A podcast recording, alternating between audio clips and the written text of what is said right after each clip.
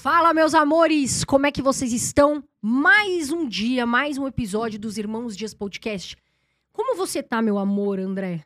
Eu estou ótimo e hoje tem um episódio aqui especial. Uma das pessoas que, olha, vão marcar esse canal, tenho certeza, aqui do Irmãos Dias Podcast. Foi difícil trazer ela porque é uma pessoa muito ocupada e que a gente admira muito. Que é a Natália Arcuri do Me Poupe. Com certeza vocês já conhecem ela, porque é, se não o maior canal, um dos maiores canais de educação financeira que nós temos no Brasil. E nós também nos inspiramos muito. 7,4 milhões E de nós nos inscritos. inspiramos muito também nessa guerreira Natália Arcuri que tá aqui com a gente. Obrigado pela sua presença, obrigado por tirar o seu tempinho vir conversar com a gente aqui. Olá, meninas e meninas. Carol, André, é um prazer estar aqui com vocês, com esses irmãos. Estou me sentindo já parte da família.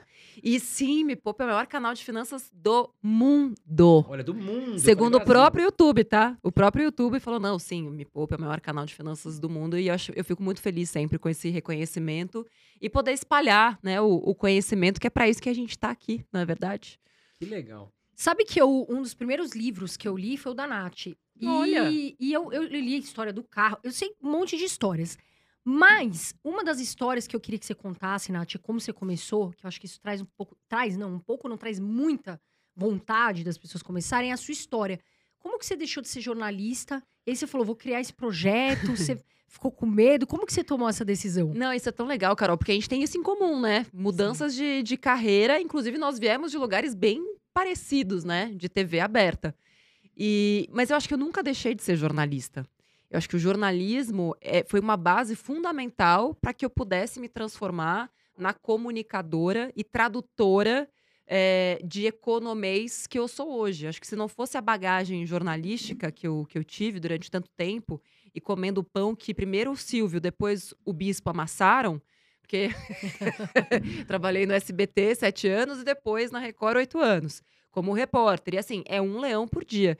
Mas assim, essa, essa mudança, eu acho que veio num momento crucial, assim, da minha, da minha carreira, porque eu sempre poupei, você viu no livro, né? Me poupe, inclusive, enfim, dá pra baixar, que é mais barato lá na Amazon e tal. É, eu sempre poupei dinheiro, desde criança. Eu era uma criança estranha, né? É, bem atípica, mas vamos lembrar que tem tudo a ver com o que a gente está vivendo hoje. Eu tinha 7, 8 anos de idade, década de 90, comecinho de 90, 91, 92, auge da inflação, quase 2 mil por cento de inflação ao ano, e cheguei para os meus pais. Falei, e aí, eu tenho uma poupança para comprar um carro? Porque tinha uma menina da escola que disse que tinha, sabe? Tipo, toda escola tinha aquela que era um pouco mais rica, assim. A gente foi, era classe média. Tipo, não faltava nada, mas não sobrava absolutamente nada. Era viver hoje e amanhã vamos ver o que, que vai dar. Inclusive, nesse auge da inflação. E meus pais falaram, meu, cresce aparece, meu, tem nada para você aqui. E aí aquilo ficou na minha cabeça. Eu comecei a guardar dinheiro com 7, 8 anos de idade. Então, eu transformei aquilo num hábito. Pô, se, se eu não tenho a grana pro carro, então o carro virou a minha meta. é, e aí tinha o dinheiro para comprar o carro. 18 anos já criei uma outra meta, que era comprar um apartamento com 23, 24, quando saísse da faculdade. Inclusive, a gente se conheceu nessa época. A gente não estudou na sabem. mesma. na- a gente estudou no objetivo, sabe o objetivo da granja? Que eu estudava lá, já conhecia a Nath. Pois é, Ela, ela era um ano mais, mais velha. Exato. isso, né? Né? E a Sim. Carol era professora na academia onde eu treinava. Olha. É, gente, é, Eu, já, eu também já dei uma trabalhada. novamente. É, exato. E, e aí ali eu já estava fazendo, né, meus investimentos, comecei a investir com 18, inclusive na academia que, que, que eu frequentava, tinha um rapaz lá que começou a falar para mim sobre clubes de investimento. E eu falava, sério, porque eu comecei a investir com 18, mas em previdência. E logo depois que ele falou dessa coisa dos clubes de investimento, que o dinheiro multiplicava mais depressa tal, eu fui- comecei a estudar. E aí coloquei, tipo, todo o dinheiro que eu tinha num fundo, que não era esse clube, era outro, porque esse clube estava fechado. Botei todo o meu dinheiro num fundo, me achando tal. Um mês, um ano depois, eu tinha metade de todo o dinheiro que eu, que eu tinha colocado. Nossa. E assim começou a minha vida com, com, os, com os investimentos. Só que era algo que eu fazia pra mim por prazer, porque eu sabia aquilo que eu queria. E eu nunca me faltou dinheiro. Mesmo começando igual um monte de gente, eu sempre tive mais dinheiro que as pessoas ao meu redor. Seja porque eu negociava salário, porque eu fazia renda extra, porque eu trabalhava em três lugares diferentes. Então, nunca me faltou dinheiro, muito pelo contrário, o dinheiro sobrava, sempre.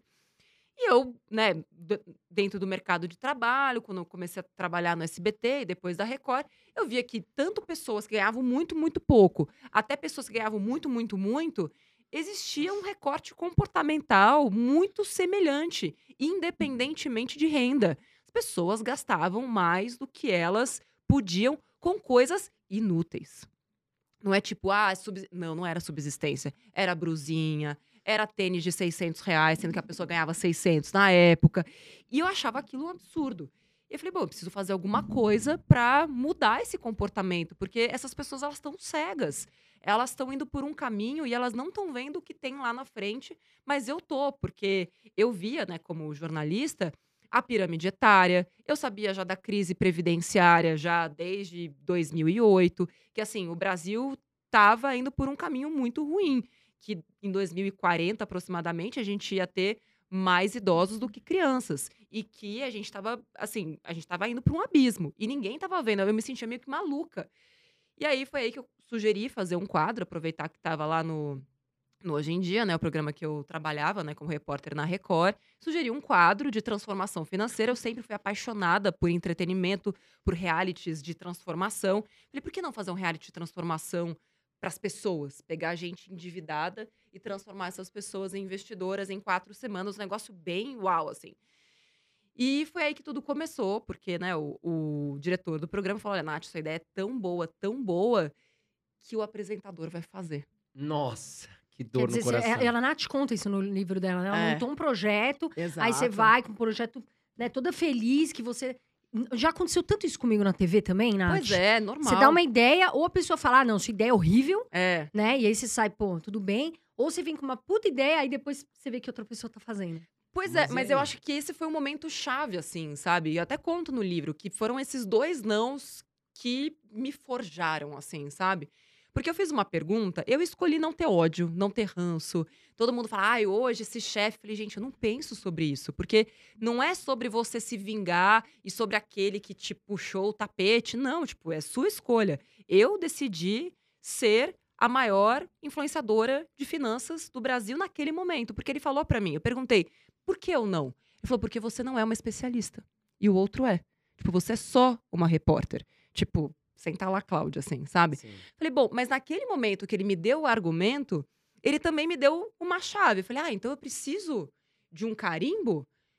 Beleza, então eu vou virar a maior especialista em finanças do Brasil. E aí eu comecei a estudar, ganhei prêmio nacional de planejamento financeiro lá pelo IBCPF, que hoje é Instituto Planejar. É, comecei a estudar, comecei a estudar economia comportamental e prêmio, prêmio, prêmio, prêmio. Mas eu continuei lá, porque isso foi 2012. Eu fiquei Tá. três anos tentando fazer esse projeto dar certo lá dentro. E era sempre tipo, ah, isso não é importante. E as pessoas na TV falam assim, né? É. Tipo, o seu projeto não é importante. Vai lá cobrir, sei lá, o- Aquela matéria tal, aquela né? matéria lá, nada a ver. O alagamento da marginal. O alagamento da marginal é muito mais importante do que esse seu quadro com potencial de transformar o Brasil. sabe? De Tipo, mudar as isso. pessoas, né? Terem um Mas eu planejamento continuei financeiro. com isso na minha cabeça. E eu criei um projeto paralelo. Então, eu usei aquilo que eu tinha mandado, que, coloquei o projeto na Biblioteca Nacional, comecei a bater em todas as portas de produtoras, de emissoras, de TV a cabo, TV aberta, TV do interior, rádio pequeno, médio, grande. Não, não, não, não, não. Tipo, três anos de portas batendo na minha cara. Quando eu achava que tava perto, não, não vai. Aquela coisa começa a esfriar, a pessoa começa, tipo, a, sabe, ser mais evasiva. E aí eu falei, quer saber? Eu vou criar meu blog. Aí primeiro cri- criei um blog, né? Peguei o nome do projeto lá, que eu tinha colocado, né, do, do programa é, Me Poupe. Me Poupe era o projeto do programa, do reality que eu tinha criado. Não era pra ser a empresa. Falei, ah, mas esse nome é bom, né? Tipo, eu que tinha criado tal. Acho que vou dar o nome desse blog de, de Me Poupe. Beleza, isso foi, acho que em fevereiro de 2015. Quando foi junho, falei, quer saber, esse negócio de YouTube tá bombando, tinha Kéfera, Felipe Neto e etc, tal, canais com um milhão de pessoas. O maior canal de finanças eh, da época tinha 40 mil inscritos. Falei, então eu vou fazer um canal do YouTube para mostrar pro meu chefe da TV que eu sou capaz de fazer isso que eu tô querendo fazer. Foi por isso que eu fiz o canal do YouTube. Não era pra é, ser o maior canal de finanças do mundo, era pra provar pra ele, porque assim, provando pra ele, eu ia conseguir ter o meu espaço na TV que eu queria. Também não deu certo. E aí, quando foi dezembro de 2015, É, veio uma corretora de valores, bateu na minha porta, mandou um e-mail. Eu vi ali uma oportunidade, fiz um plano de comercial que eu nunca tinha feito na vida. Falei, não, mas eu vou fazer de conta que eu sei fazer um plano comercial e vai dar certo. E aí fiz lá a proposta, eles aceitaram, fechei um contratinho de um ano. Falei, ufa, agora eu tenho um ano pra fazer essa merda dar certo e fazer esse negócio decolar. A galera ficou louca, acharam que eu tinha ficado maluca. Imagina, pedindo demissão de uma TV com cargo, ganhando bem, salário e tudo mais. Mas eu tava tão infeliz. Então, e, e outra, é, para mim, é, poder mudar a vida das pessoas, aconteceu algo muito fatídico que eu conto no livro também. Eu me separei em 2014. E naquela mesma semana eu estava fazendo uma reportagem sobre violência doméstica. E, e eu descobri que a maioria das mulheres que acaba se submetendo a esses relacionamentos, isso acontece por causa da dependência financeira. E naquela época, naquele mesmo, né, foi naquela mesma semana que a gente separou, o meu ex chegou e falou: ah, vamos vender o apartamento que a gente tinha comprado juntos à vista, né? Com desconto que eu consegui, inclusive 15%. É, vamos vender e cada um fica com a sua parte. Deus que me livre, tipo, aquele apartamento era minha liberdade, era a minha vida, assim. E aí eu fui olhar, né, nos meus investimentos e eu tinha dinheiro para comprar a parte dele.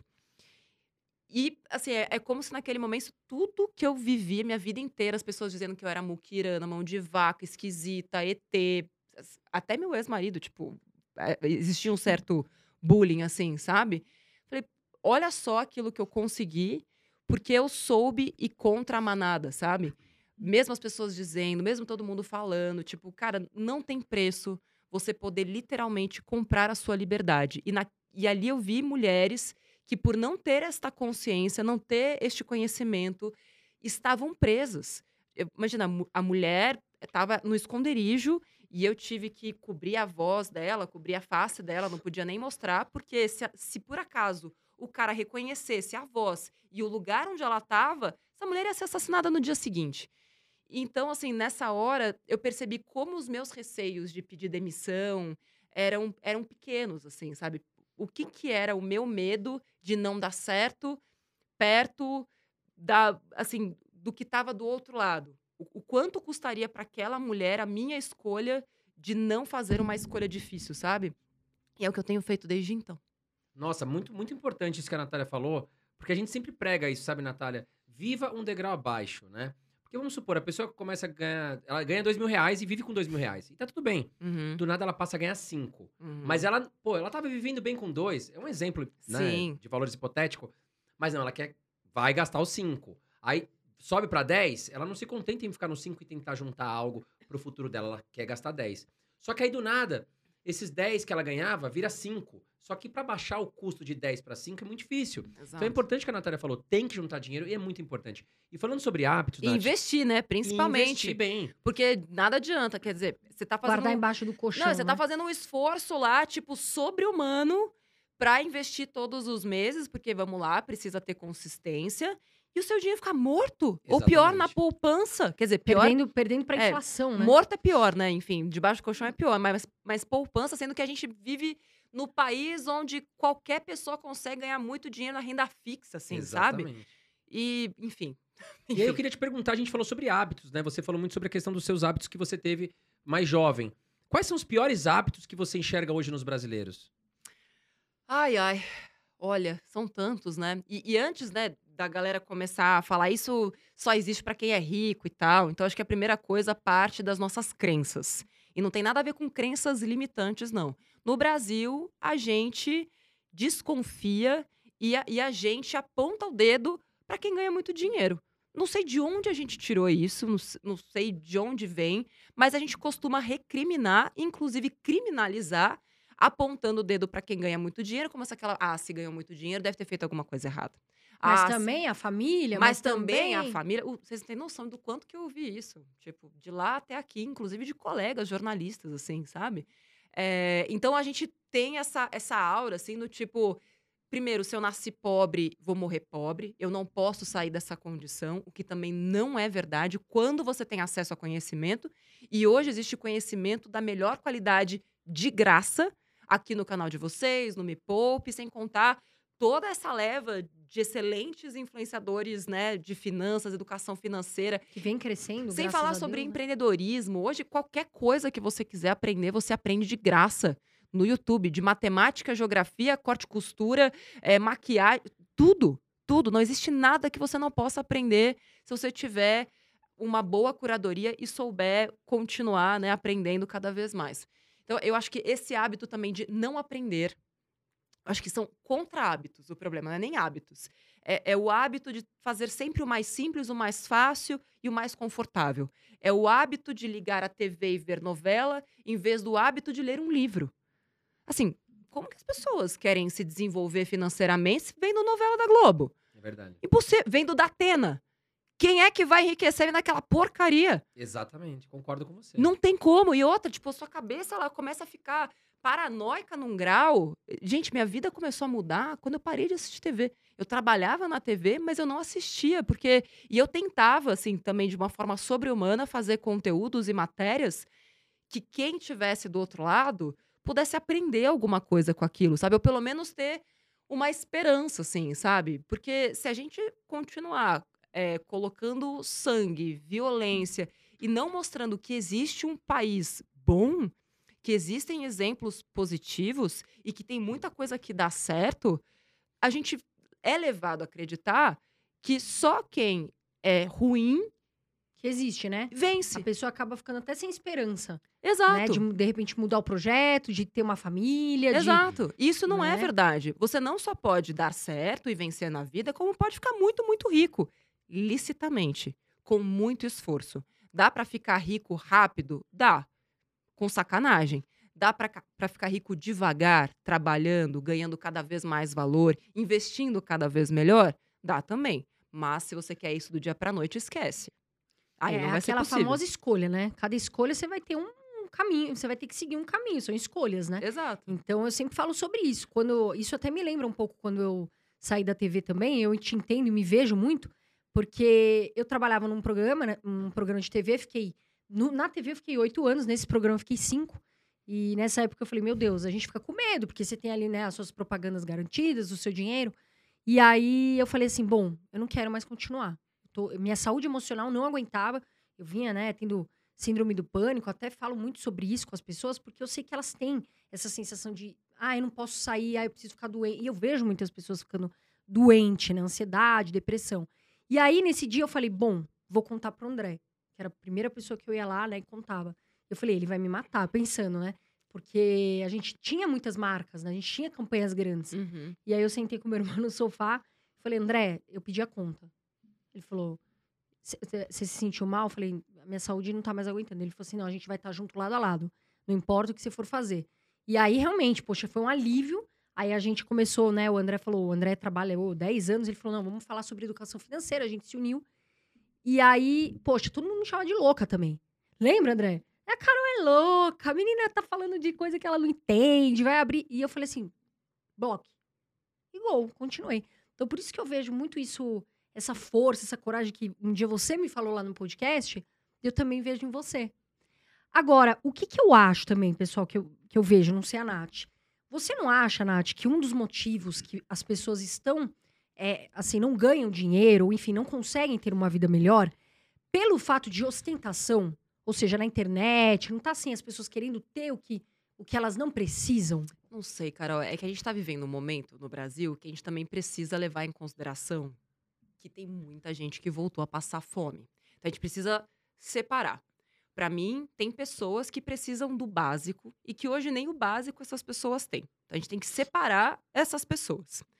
Do outro lado, a gente tem as pessoas que continuaram consumindo. Que vamos lembrar que assim, a internet, né, as vendas online nunca foram tão expressivas na história de onde está vindo o dinheiro para consumir nas, nas- nos e-commerces da vida. Shine, Magalu. Magalu caiu agora, a gente sabe, né? Não tá boa, não tá fácil a situação de Magalu. Aliás, quantas vezes por dia vocês recebem pergunta da galera? Nossa, Magalu todo dia muito. milhares de Todo perguntas. dia. Muito, muito. E aí, o que, que vocês acham? Depois a gente fala. Até o final, Até do o vídeo final a gente vai Até o final a gente fala. Então, vamos separar isso primeiro, que é uma questão que eu acho que é muito mais de política pública. Agora, a galera que consegue consumir, né, que tem capacidade de entrar num e-commerce e comprar, esses têm muito mais uma questão de comportamento e de descontrole, que não é algo, é, não, não é uma doença, porque também precisamos separar. Tem uma galera que é compulsiva, que também separamos, mas tem a galera que não tem vergonha na cara mesmo, né? Sabe que precisa poupar, investir e tá lá, ai não, só mais uma comprinha. Ou, ai. E dá-lhe madrugada, o eu mercado livre mereço. bomba na madrugada. eu mereço. E aí o que eu sempre falo para as minhas alunas é: tá, mas você merece um futuro desgraçado? É isso que você está dizendo que você merece? Porque assim, essa escolha que você está fazendo agora de mais uma comprinha, ela vai te satisfazer? Quanto tempo vai durar essa satisfação? Porque é tudo, é tudo comportamento, é tudo psicológico. Quanto tempo dura a sensação de prazer daquela compra? E a gente sabe, né? Nosso cérebro, ele emite essas ondas, né? Os neurotransmissores de prazer, para que na hora que você aperta o botão de comprar, ufa, alívio. Mas será que não existem outras situações que podem gerar o- a mesma sensação de alívio, porém que não vai te levar para baixo? Então, inclusive, teve um reality que a gente conseguiu eh, fazer essa, esse paralelo com o trabalho voluntário. A, a menina descontrolada lá do, do reality, Natália, inclusive, um beijo para ela. É, eu entendi quais eram os valores, porque tudo passa por valores pessoais. Então, eu entendi que nos valores dela tinha muito essa questão de, de entrega, de doação. Ela gostava muito de poder colaborar. E aí eu falei, vamos fazer um. Assim, só uma troca. Durante esse mês, você não vai fazer compras por impulso e você vai trocar por trabalho voluntário. E daqui a um mês, 30 dias, você vai me dizer se você sentiu falta. E ela chegou no final dos 30 dias dizendo que foi o período mais feliz da vida dela. Ela conseguiu preencher aquela lacuna com algo que realmente é, é, preenchia, de fato, né, a essência, porque às vezes a, a galera acha que dinheiro é sobre dinheiro, e não é. É sobre autoconhecimento, é sobre você saber seus próprios valores pessoais, o que, que de fato é importante para você. Se você está seguindo um comportamento de manada e fazendo algo só porque seus pais disseram que você tem que fazer, porque seu marido disse que você tem que fazer, ou porque a sociedade disse que você tem que fazer ou comprar. Então, na hora que você para e começa a estudar você próprio, entende, tá, o que é mais importante para mim? É liberdade, é realização, é status, é família, é segurança. Quando eu coloco isso tudo de forma hierarqui- hierarquizada e faço o- o- o- a conexão com aquelas minhas metas, eu começo a entender que, olha, talvez uma casa não seja tão importante. Talvez mais um sapato não seja tão importante. Para onde será que esse dinheiro poderia ir que me preencheria muito mais? Então, é essa chave que a gente começa a mudar com o método. Então, define suas metas, entenda se essas metas têm a ver com seus valores pessoais, faça um bom diagnóstico do, do presente e vamos criar um planejamento para a gente poder chegar nessas metas, investindo melhor, poupando e ganhando mais também. Porque não dá para a gente querer ter uma vida financeira próspera só poupando, porque ninguém aguenta ficar cortando, ainda mais com a inflação do jeito que tá. Então, você vai ter que ganhar mais. Não tem jeito. Nath, você já viu a expressão medo da escassez? É, a gente ouve muito é, seguidores nossos, até amigos próximos, que ganharam dinheiro ou até, é, enfim, conquistaram algumas coisas na vida. E eles têm muito medo de voltar a não ter nada, sabe? Então é aquele famoso medo da escassez, de ganhei, mas poxa, e o medo de voltar a não ter nada? E aí fica com aquele medo de gastar também. Falando um pouquinho sobre o outro lado, como que a gente pode trabalhar um pouco melhor esse medo da escassez? De pessoas que, que né, às vezes ficam muito preocupadas, né, Carol? Eu acho que tem que ter Muito. medo mesmo, pra começar. Eu acho que quem tem, tem medo. Assim, é, o medo faz parte, a gente convive com ele. A questão é o que você faz com esse medo. E pra todos os aspectos da vida. O que você não pode fazer é deixar de viver. Legal, tenho medo de perder dinheiro, ótimo. Aonde você vai investir esse dinheiro, então, para que ele não acabe? Porque, de fato, se hoje você deixar seu dinheiro parado, você está perdendo. Não precisa nem ter medo. Tipo, já é um fato, não é? Sim. Se os seus amigos estão com dinheiro parado, você fala, não, legal, você tá perdendo mesmo, amigo. O quê? É, tá. Tipo, não tá investido, tá perdendo. Então, eu acho que a primeira coisa é essa. Uma coisa é a sensação, o pensamento e o medo. Outra coisa é o que, que a gente faz a partir daquele medo. Então, acho que o medo, ele é útil, Te empurra, né? te empurra. Agora, o que não dá é para você parar de viver, porque senão todo aquele dinheiro que você acumulou com o seu trabalho ou com investimentos, para que, que serve aquilo? Na verdade, dinheiro não é colecionável. Dinheiro é feito para você Viver, Usar viajar, e aplicar naquilo que faz sentido para você. Então, Carol mesma descobriu que tem uma vida muito mais feliz hoje, talvez com um custo de vida mais baixo, sei lá, não sei se ela estava poupando, investindo todos os bilhões lá de publicidade dela. Mas às vezes você percebe que com muito menos você vive muito mais. E toda aquela sua fome de crescer e de ganhar não se justifica.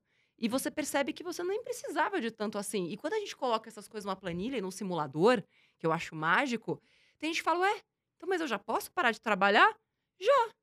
É isso. Que quando ela tem essa tranquilidade, lógico, a gente, ninguém. A, a gente se vê trabalhando por muito tempo, que é algo que move a gente. Mas às vezes aquela pessoa foi o que você falou. Quando ela tem um pouco desse conforto, ela se dá mais liberdade de viajar. Por exemplo, eu, Carol, eu adoro viajar. É algo que me traz, assim, muita paz, equilíbrio emocional. Então, quando eu vou viajar, eu gosto de viajar e dormir bem. Eu gosto de viajar para lugares que eu gostaria. Então, isso é ótimo. Agora, tem pessoas que gostam, sei lá, de casa própria, enfim, cada um tem um sonho. Mas a verdade é que dinheiro é muito também sobre realizar sonhos, Sim. sabe? E é isso que a gente, nós todos aqui, a gente tenta passar. Agora, Nath, algo que a gente tem visto muito, que é Hum. assim, endividamento. Uhum. né? Todos os dias, né, André? Infelizmente, a gente, você, então, acho que recebe até 10 vezes mais essa questão de dívidas. O que, que você acha que faz? Hoje tem até um estudo que mais de 70% da população tem dívida. Sim. É, o que, que você acha que faz as pessoas se endividarem tanto e como elas poderiam tentar sair dessas dívidas? Olha, Carol, são tantos aspectos, mas, de novo, assim, a gente está passando por um período de crise onde tem gente precisando se endividar para conseguir sobreviver ou manter o padrão de vida. Então, tem uma questão aí de é, inércia, ou seja, eu já tenho este padrão de vida, como eu vou mantê-lo? Como eu vou me relacionar com a minha família se eu não conseguir mais prover da forma como eu provia? Como é que vai ser a minha vida se eu não pagar as contas que eu já tenho? inclusive as dívidas que eu fiz no passado. O problema do Brasil, neste momento, não é só o alto índice de endividamento, é uma dívida ruim. Os Estados Unidos, comparativamente em relação né, aos brasileiros, eles estão infinitamente mais endividados. 90%, se eu não me engano, da população americana é endividada. Porém, lá a taxa de juros é muito mais baixa. Quando a gente olha para esses 70 milhões de pessoas né, no Brasil é, que hoje estão endividadas, a maior parte dessa dívida está no cartão de crédito. Ou seja, perigosíssimo. Para essa bomba estourar, se as pessoas não pagarem a sua fatura e serem obrigadas a pagar a taxa de juros mais alta, que independente do cartão ser legal ou não legal, me diga quanto o teu cartão de crédito te cobra de rotativo, que eu te direi quem és. Dificilmente você vai ter um cartão de crédito rotativo menor que 10% ao mês.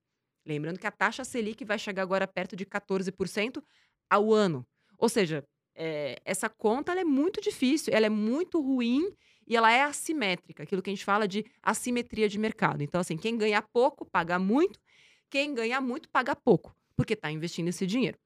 Então, acho que tem essa questão dos hábitos, de, de uma manutenção do padrão de vida que já existia, mas também, por outro lado, existem pessoas que estão precisando se endividar para conseguir sobreviver. Então, assim, é, é muito difícil a gente falar para as pessoas hoje do tipo, ah, consuma menos, pare de pagar, etc. Porque minha única sugestão nesse, nesses momentos, inclusive eu criei muito mais conteúdo relacionado a isso, é faça renda extra.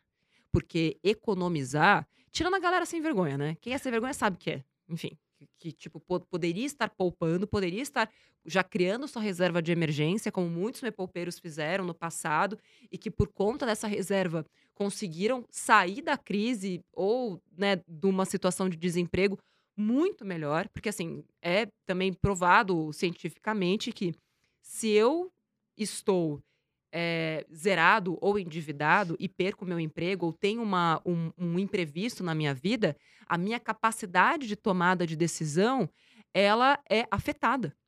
O nosso cérebro não pensa direito na escassez. Quanto menos dinheiro eu tenho, pior eu penso, piores decisões eu tomo. Ou seja, se eu tenho uma reserva de emergência, eu tenho aquele conforto, o meu nível de estresse diminui, isso afeta menos o meu, a minha capacidade de tomada de decisão e eu tomo decisões melhores. Então eu saio de um ciclo vicioso, porque pensa, a pessoa já ganha pouco, aí se fode, ela se fode mais. Porque ela não consegue pensar direito. Porque ela, a cabeça dela está operando num sistema viciado, entende? Negativo. Não é negativo, ah, pensar negativo. Não. É, o nosso cérebro, as conexões cerebrais que são feitas, elas não contribuem para um pensamento é, que traga insights, que traga ideias, porque a gente está com estresse. Quantas vezes com estresse a pessoa vai lá e piora ainda mais não consegue a ter situação? foco, né? Às vezes num pensamento. Não consegue ter foco ou- e piora. Desculpa. É isso, tipo, então, tanto na euforia positiva, quanto é, num sentimento negativo, por exemplo, TPM. O Putz. pior momento para fazer compra, para ir ao shopping. agora, mas eu não, Não vá ao shopping, não. não faça nada. O negócio é a comida. Para homens, tipo, time ganhou. Pior momento para ir no shopping fazer compras também. Seja na euforia, seja no estresse, nesses, nesses dois. é, Picos, né? é, Diferentes. desses dois é, picos diferentes, enfim, de um lado ou do outro, piores momentos para você tomar qualquer decisão financeira. Então, acho que também tem um pouco a ver com essa questão de, de endividamento. E falta de educação financeira também. Nath, você chegou a comentar que os médicos, né? Bom, quando a gente fala em médico, a gente fala que médico tem dinheiro, digamos assim. né? A maioria, Sim. pelo menos, tem um bom salário. Nem todos, mas a maioria tem. É, Mas bem, bem dito, tem um bom salário. Um bom salário. Não quer dizer que tem dinheiro. Exato. Aí É. que eu quero entrar nessa questão contigo. E você chegou a dizer que a maioria dos médicos estão endividados. É, foi essa? Foi assim mesmo? que Você colocou? Tem muitos, não posso dizer que a maioria, porque não temos dados para isso. Mas, Sim. assim, dos médicos que eu conheço, a maioria está endividada. E muita gente falando, é, porque nós hoje trabalhamos por plantão. Muito médico trabalha ou por plantão, e aí começa a fazer aqueles cálculos. Ah, eu dou um plantão, são dois mil reais num, num dia, então que mal tem eu fazer mais um financiamento, ou fazer mais uma parcela, ou comprar mais uma casa na praia? Porque eles vão recheando a sua carteira de passivos, em vez de ter ativos, não é? Sim. E eles acabam virando escravos do próprio trabalho. Porque se essa pessoa, né, tanto esse médico como essa médica, deixam de trabalhar e dar seus plantões, eles não conseguem pagar aquelas dívidas que eles fizeram. Então, se ele conseguir, claro, manter aquele pique de trabalho por muito tempo e não se endividar mais, pode até ser que ele consiga transformar todos aqueles passivos em ativos. Mas a possibilidade desse tombo ser grande também, caso essa pessoa. Inclusive, não tem seguro. Conheço muito médico que não tem seguro de vida. Depende do próprio trabalho, depende né, da própria capacidade ali laboral e não tem um seguro de vida. Se as pessoas perdem o movimento da mão, fudeu. Acabou. É verdade. Eu conheço muitas amigas, inclusive colegas, né? Porque amigas sobram, a gente muda o nosso ciclo, mas assim, colegas que elas têm uma condição boa, ganham bem, mas não têm um convênio médico. Logicamente, a gente adoraria que todos os brasileiros tivessem. A gente sabe que a situação, infelizmente, não é essa. Mas elas, nas condições que elas têm, não têm um convênio médico. Mas elas estão lá com bolsas de marcas, enfim. São prioridades. Mas, pra mim, é uma situação que eu nem cogitaria Pois é. de acontecer, sabe? E aí que vem a coisa do medo, que ele é importante. Será que essa pessoa sabe o risco que ela está correndo? Será que ela sabe o, o risco que é na hora que você precisa de um bom hospital, de uma cirurgia? Quanto de grana fica ali para você ser internado? Talvez ela não tenha tido acesso a este número. Digo para você, uma cirurgia cardíaca custa 30 mil reais para colocar um estente. Meu Digo porque Deus. paguei uma há pouco tempo atrás. Pois é, olha lá, infelizmente, a É, gente não é. gostaria mais, É. né? Fica aqui a dica. Agora, o que, que eu vejo muito, Nath, também, que eu quero te perguntar, qual a melhor forma de financiar algo? Por quê? Tem muita gente que fala assim pra mim, vou comprar um apartamento. Tá. Aí eu falo, tudo bem, mas como é que você vai fazer? Ah, eu tenho aqui 100 mil, o resto eu vou pagar só no, na, nos 30 anos e tal. Qual é a sua opinião sobre financiamento e qual a melhor maneira se a pessoa for fazer? Tá bom. Aquelas Você deve conhecer-. Porque você deve saber que, que tem gente que, muita gente acaba, Boa. infelizmente, perdendo Primeira coisa, vamos lá. Vamos partir do pressuposto que ter a casa própria é uma grande meta que a pessoa tem. Ela já estudou, ela sabe que aquilo realmente é um desejo dela. E ela já sabe, inclusive, que o financiamento não vai ocupar todos os financiamentos que ela tem, não vão ocupar mais de 20% do orçamento dela. Tá? Então, para começar, decidiu fazer o financiamento, ok, quem sou eu para falar sobre isso? Mas você já deve saber que a parcela, todas as parcelas de todas as dívidas que você tem, inclusive de cartão de crédito, carro, etc., não deveriam somar mais do que 20% daquilo que você ganha. Ok, beleza. E aí ela vai lá e também sabe que tem uma entrada, e que a entrada do imóvel é de 20%. E ela também sabe qual é o custo de oportunidade dessa entrada, claro. Né? Ela fez as contas, usou o simulador, acompanha o, o conteúdo que vocês fazem, projetou esse custo de oportunidade nos próximos 20 anos. Ela sabe quanto ela teria daqui a 20 anos se ela aplicasse aquela entrada, claro que sabe. Certo? Certo. Sim. Ela sabe, não sabe? Sabe? Fez todas essas contas. Tudo. é, Eles falam que sim. Com certeza, fez custo de oportunidade. Nossa, claro que eu sei o que, é isso. Ah, eu tô, tô manjando. Fez tudo isso e falou: não, mesmo assim, vale a pena eu financiar o meu, meu imóvel. Ok. Então, primeiro eu vou partir de todo este pressuposto que essa pessoa tomou esta decisão baseada em todos esses dados que ela própria foi coletando, já que é o dinheiro dela que está em jogo, não é verdade? E ela, como a pessoa que ganhou o dinheiro e se esforçou e etc., teve que aguentar chefe mala, cliente tudo mais, ela sabe que aquele dinheiro ele é precioso. Você sabe disso, não é? Você fez todas essas contas. Ótimo, ufa, que bom que ela fez todas as contas. Beleza. Aí ela foi lá e também calculou a taxa de juros do financiamento, né? Porque ela sabe, inclusive, qual é a- o custo efetivo total daquele financiamento. Ela colocou na ponta do lápis, projetou, tudo bem, fez todas essas, todas essas contas. Depois que ela fez tudo isso, ela foi lá e fez o financiamento. Então, nesse caso, sim, faz sentido. É, Nath, bom, muitas pessoas que estão assistindo a gente aqui com certeza estão endividadas. Que dica que você pode dar para elas? E qual seria o primeiro passo? E quais seriam formas que ela possa, poxa, qual o caminho que ela pode sair dessa dívida? Bora lá. Primeira coisa é saber de que dívida nós estamos falando e se essa pessoa está inadimplente ou adimplente. Por quê? Se você tem lá uma dívida e essa dívida cabe no seu bolso, ela não excede os 20% né, do, seu, do seu ganho, talvez o ideal seja deixar do jeito que está ou tentar negociar uma redução da taxa de juros ou espaçamento das parcelas. E por que, que eu estenderia mais as parcelas? Porque quanto menor for a sua parcela, porque quando a gente estende o prazo, eu reduzo o valor da parcela, certo? Sim. Quando eu reduzo o valor da, da parcela, o que, que acontece? Sobra mais dinheiro. Para eu gastar? Não. Para você investir. E usar os juros compostos maravilhosos, meu filho maravilhoso, a seu favor e não contra você. Porque hoje você está usando o, o juro contra você. O banco tá adorando. Você tá pagando juros para ele. Mas e você?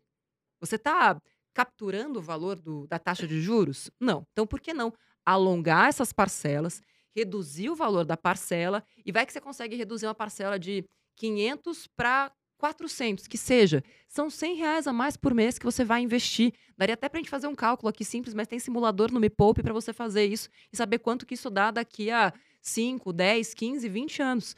Então, o ideal sempre é a gente, quanto menor a parcela, melhor.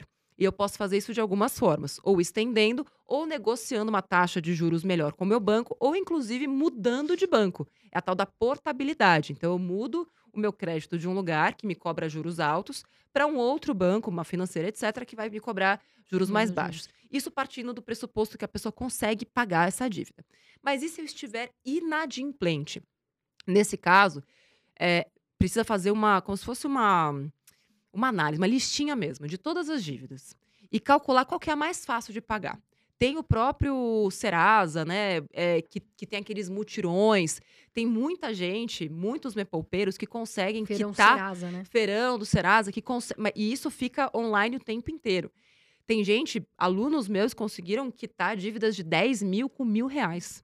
Porque as empresas, gente, elas dão a sua dívida já a título perdido. Principalmente se é uma dívida ali do ano passado. Os bancos, né, Itaú, Bradesco, etc., quando eles fecham o balanço do ano, eles já consideraram aquilo que eles não receberam de você como prejuízo. Ou seja, se eles recuperarem pelo menos alguma coisa daquilo que você deve nesse ano, porra, eles estão no lucro. Então, assim, qualquer coisa que você pagar para eles tá bom. Então chora lá com o gerente, liga, vai no banco. Chora, é isso, bate o pé. E, e tem que negociar, tem que negociar. Fala, eu tenho isso aqui à vista. é isso aí, João, é isso ou você nada. vai me, me, me ajudar aqui? Exatamente. No telefone, estão te ligando para infernizar, inferniza de volta. inferniza de volta. Começa a ligar, fa- fala com to... até alguém falar, beleza, meu, al- alguém quita a dívida dessa pessoa, pelo amor de Deus, Senão não ela vai, mais. não vai parar de me ligar. Exatamente. Agora, eu tenho uma pergunta aqui, que eu tenho certeza que muitos de vocês fazem isso, e a gente tá aqui pra ajudar. Mas antes, André Dias, eu vou pedir o seu like. Porque a gente traz aqui, a gente- é de graça, a gente traz aqui um baita conteúdo, a gente teve que pegar a Nath, praticamente. Vocês não Pelos têm noção, cabelos. A gente quase foi na casa dela lá pra pegar ela. E trazer pra você, meu amor, porque a gente quer esclarecer, a gente quer trazer conteúdo e educação financeira. Então, Dá o seu like, né, André Com Dias? certeza, ajuda muito a gente. Então, ó, já vai lá e coloca um joinha pra gente. E também compartilha no WhatsApp. Galera fica compartilhando tanta coisa. Eu até gosto de coisas inúteis assim no WhatsApp, piada, tal, áudios bizarros, gosto. Mas esse aqui também é o tipo de conteúdo pra você compartilhar lá no, no grupo de WhatsApp. Se inscreve no família. canal, É. fica aqui com a gente, continua me olhando, olhando o André. Eu sou mais bonita, mas tudo bem. Agora, Nath. Nath, tem algo que É. você vai me responder aí. Você está na poupança? Você tem um dinheirinho na poupança? Tá lá a sua reserva? E a gente vai explicar o porquê. Por que não deixar o dinheiro na poupança, Nath? Ai, Deus.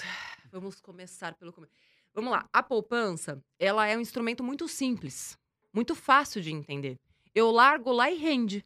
Pouco, mas rende. Lembra que a gente falou, né, que nós, seres humanos, gostamos de tudo aquilo que é fácil, que é rápido, que eu não tenho que pensar muito.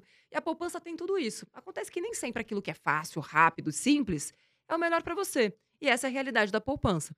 Então a gente vive num país onde qualquer pessoa pode ganhar hoje o dobro da poupança com muito mais segurança. Onde? Tesouro Selic. Tesouro Selic hoje paga o dobro, praticamente né, o dobro da, da poupança. Considerando, considerando o imposto de renda. Porque tem gente que prefere ganhar 100% de pouco do que 75% de muito. E eu não consigo entender isso, não. A galera que fica com o dinheiro na poupança tem esse pensamento. Ah, eu não vou colocar meu dinheiro num CDB a 100% CDI porque tem imposto de renda. Tá, então você prefere mesmo ganhar 100% de pouco, que é o que você está ganhando na poupança, do que 75% de muito? Hum, O que, que você prefere, André? 75% de muito. E Vou- liquidez diária ainda. Vou te dar um exemplo, tá? Só para só pra ilustrar. Não quer dizer que aí você vai ganhar na poupança, tá? Mas só para dar um exemplo. O que, que você prefere? Você prefere ganhar 100% de 10 reais ou 75% de 20 reais? 75% de 20. Por quê? Porque eu vou ganhar mais, né? Quanto que é 75% de 20? Ah, vai dar uns 15. A gente pode fazer a conta, mas é al- alguma coisa próxima, próxima a isso. Entende, gente? E é isso que acontece. E outra, quanto mais tempo seu investimento fica, né, no Tesouro Selic, qualquer tipo de tesouro, ou no CDB de liquidez imediata, menor é o imposto que você paga. Ou seja, quanto mais tempo fica, melhor fica em relação à poupança. No Me Poupe, né, tem um monte de vídeo com simulador mostrando passo a passo do porquê, etc. E com a taxa de juros que a gente tem hoje, que é uma das mais elevadas né, dos últimos anos, de novo, e lembrando que isso não é bom para o país, mas, poxa, já que você vai se ferrar, por que não ganhar dinheiro com isso? Já que você está lascado mesmo, pelo menos alguma coisa você vai ter que ganhar disso. Porque Já senão... coloca ali na, no renda de 13%, 12% ao ano. né? Exato. E lembrando que tem vários tipos de, de investimentos, um para cada meta. Então, mas reserva de emergência é um tesouro Selic, um CDB a 100% de liquidez imediata, já são bem melhores do que a poupança. E lembrando que a poupança é aquele vencimento aniversário, né, Nath? Que é ruim, né? A Tesouro Selic a gente tem um rendimento diário ali, né? Exato. E aí os juros compostos realmente vão funcionar. Agora a poupança tem que esperar 30 dias, né, Nath? Para que você possa começar a ter algum rendimento. E aí, cada 30 dias é horrível isso. Realmente é um produto muito ruim. Nem acho que a poupança deveria existir. Mas Ela teve seu papel, teve seus dias de glória. E lembrando que a poupança ela é ótima para os bancos. Não sei se você sabe, mas 15% de todo o dinheiro que o banco capta através da poupança, ele pode emprestar a qualquer taxa de juros. Você sabia disso? Exatamente. Qualquer taxa. Ah, eu quero, eu vou pegar da Carol, porque o dinheiro, o, o banco trabalha com o seu dinheiro, né? Então ele vai lá, capta da Carol pagando taxa de poupança e empresta para o André a 300% ao ano. Não, é, é o melhor negócio do planeta, né? Não, tipo, meu agiota fica com inveja. não, eu não tenho nenhum agiota, tá, gente? É igual o americano, né? Que ele capta empréstimo lá a 1, 2%, vem pro Brasil e empresta por 15, né? Exato. É. Inclusive, estamos criando um aplicativo no Me Poupe. Tem uma galera testando já com uma A inteligência Nath, ela vem sempre com artificial. uma novidade, mil novidades. Porque, assim, percebendo isso, as pessoas têm muito medo de tirar o dinheiro da poupança e elas precisam de algo que seja fácil. E isso me doía muito, assim. Eu, não me, eu sou uma pessoa inconformada. Falei, beleza, o que, que eu vou, vou ficar aqui parada, só dando conteúdo para as pessoas? Assim, a gente tem que continuar fazendo conteúdo. Mas isso não é suficiente. Eu precisava fazer alguma outra coisa. Então, há dois anos, eu decidi que ia criar uma inteligência artificial para que as pessoas conseguissem se transformar em investidoras do jeito mais simples possível, aplicando metodologia, criando suas metas de um jeito muito mais fácil, mandando dinheiro para o lugar certo de um jeito infinitamente mais fácil, com o mínimo de dor possível, assim. Não, não quero ter que pensar. Ok, vai ter aplicativo. Posso colocar a lista de espera aqui? Claro, Pode, Obrigada. colocar. Lista de espera pro app aqui embaixo. Olha lá, e uma, falando em dores, né, Nath? A gente recebe muito essa pergunta.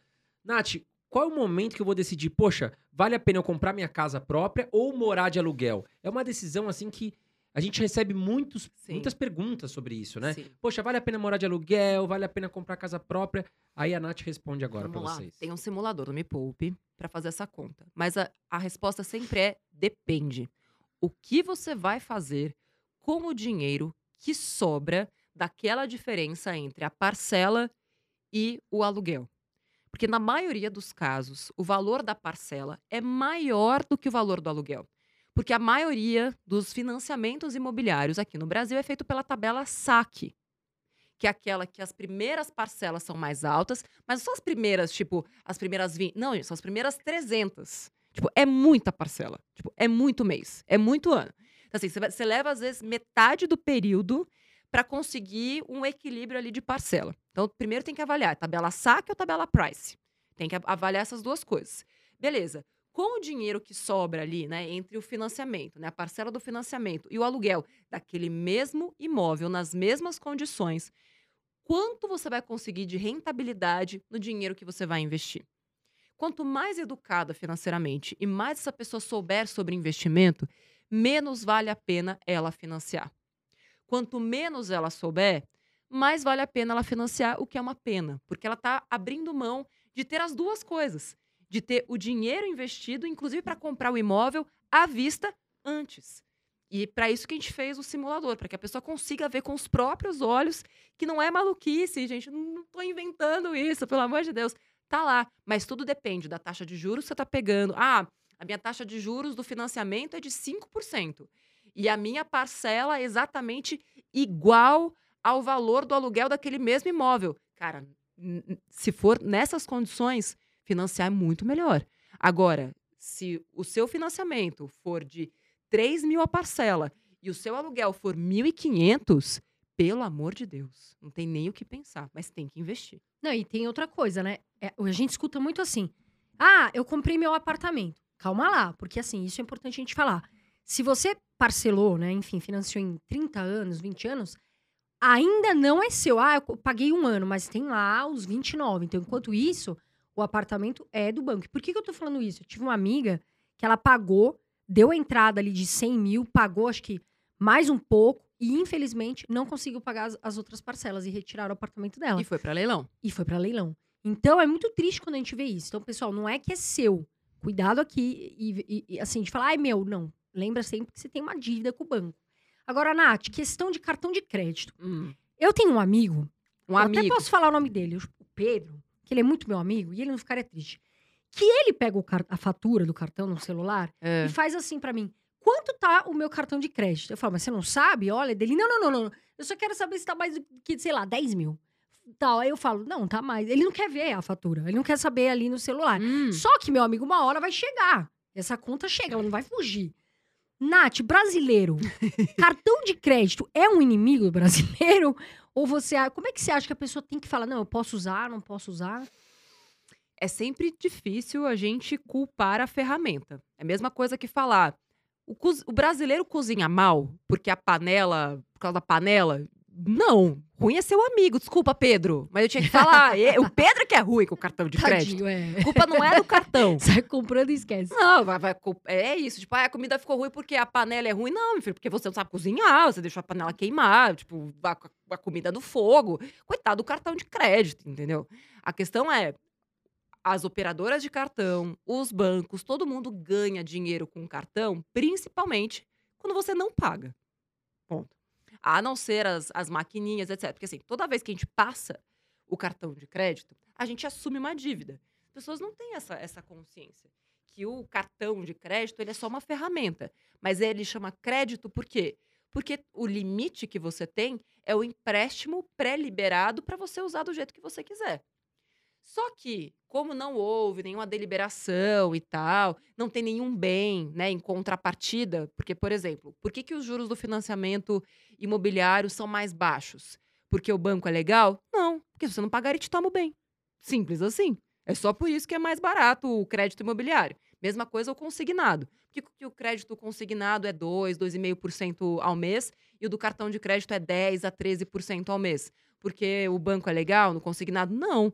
Porque antes mesmo do dinheiro cair na sua conta, ele já tomou o que era dele, o que inclusive 2,5% de algo que você tem certeza que você vai receber é uma puta sacanagem, entendeu? É uma extorsão que acontece no mercado financeiro brasileiro. Mas ok, fica pra outra parte. Esqueci. Fiquei, eu fico tão Não, eu perguntei se o gente. cartão de crédito. Relaxa, respira. eu também. Eu, você ficou esquecida. Ah, sim, o cartão de crédito. cartão de E aí que tá. crédito. Então você pegou o cartão de crédito. E a galera que coleciona, né? Teve a Tainá do reality Me Poupe, tinha nove. E pra piorar, além dos nove, ela tinha uma maquininha que ela fez pra emprestar dinheiro pra ela mesma. Nossa. Pra, Putz, porque não ela dá. pagava um cartão com a máquina. Gente, uma coisa horrorosa. Sei que consegui dar um jeito na Tainá, o episódio tá lá no, tá na- tá lá no Me Poupe. Mas assim, ela colecionava Tadinha, é. e tem gente que gosta. Tadinha É nada. cor rosa, é cor, é cor não sei Tadinha o quê, nada. é cor- Era loja, era lanche, era, tipo, tudo de errado. Era churrasco, Tudo lá no, tinha nos cartões. Tudo É porque às vezes acaba o limite de um, que ela parcelou tanto também, que ela já pega outro e vai pegando Isso. outro. Aí você vai se enrolando. Em vez de você parar, não, você fala, não, já que eu tô na merda mesmo, deixa eu pegar mais um cartão. Ai, qual que é mesmo que eu não usei? É o da Marisa. Ah, não, ah, não, tem aquele da Renner, que eu tá, tem 1.500 lá. E aí paga um cartão, paga a fatura de um cartão com o outro. Pois é, aí quando vai ver, tem uma dívida de 40 mil reais, ganhando 3 mil por mês. Culpa do cartão? Não. Culpa do descontrole, culpa do comportamento, culpa do empurrar pro futuro. Ah, deixa que a Tainá do futuro, ou sei lá, o Thiago, Pedro do futuro se lasca. Mas é você mesmo. Tipo, é, às vezes eu sinto que é quase que uma falta de amor próprio, assim, sabe? A pessoa não entende que em vez de deixar um presente para ela mesma no futuro, ou seja, olha só, eu tô entregando um- uma grana que vai se acumular com a força dos juros compostos e lá no futuro eu vou encontrar um presente, porque esses dinheiros vão se acumulando, que foi o que eu fiz comigo mesma. Porque eu me amo. então a Natália do passado deixou um presente para a Natália do futuro. E a Natália do presente está usufruindo, usufruindo tudo aquilo que a Natália do passado foi deixando. Agora, o que que o Pedro tá deixando pro Pedro do futuro? Só dor de cabeça e dívida, né? Eu lembrei Só uma que pessoa que tem um monte de cartão de crédito também, que você falou esses dias aí. Nossa, quanto cartão de crédito. É ele que vai ter que pagar essa conta.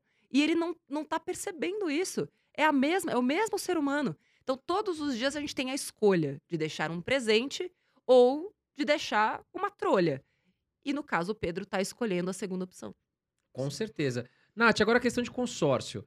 Nossa, também é uma das maiores dúvidas que a gente recebe no nosso canal.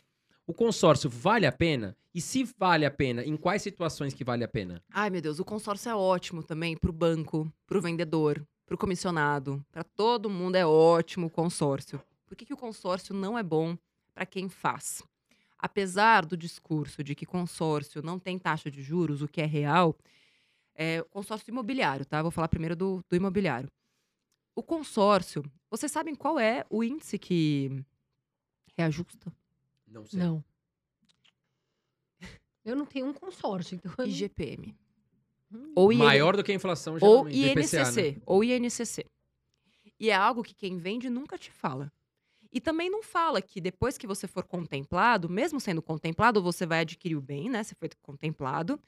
Só que você vai continuar pagando os reajustes. Porque a galera que ainda não foi contemplada precisa ter o reajuste da carta para né, acompanhar o crescimento da inflação, porque é o outro discurso falacioso né, que as pessoas que vendem consórcio usam. Ah, até fizeram um vídeo, tipo, a Natália mentiu, não sabe fazer conta. Gente. Imagina se a Nath ligasse pra tudo que falam. né? Não, pela mas é que eu acho. E pior é que às vezes é educa- educador financeiro. E, e aí eu falo, meu Deus, por que, que essa pessoa tá falando isso? Será que ela é burra? Ou será que ela tem mal, má intenção mesmo? Por que, que ela tá dizendo isso? Será que ela tá mal informada? Ou será que ela tem alguma outra intenção por trás? Porque assim, quem faz conta não faz consórcio. É simples assim. Por que, que eu vou pagar pro banco se o custo pode ser todo meu, A taxa pode ser toda minha e, inclusive, o custo de oportunidade também é meu. Eu só estou perdendo dinheiro. Eu, eu preciso contar com a sorte para ser contemplada. E pior, depois que eu sou contemplada, eu tenho que continuar pagando para fomentar e alimentar a carta de crédito do, co- do coleguinha que ainda não foi contemplado. E pior, se eu resolver antecipar, eu nem a amortização do juro tenho. Por quê? Porque não tem juros. Porque tem taxa de administração. Ou seja, eu não ganho nada, nem antecipando, nem deixando. Tipo, é, é difícil. E, inclusive, tem como se livrar do, do consórcio, tem lugares que compram a carta. E- ou você pode simplesmente parar de pagar, falar: olha, não quero mais esse negócio, vou parar de pagar, estou saindo.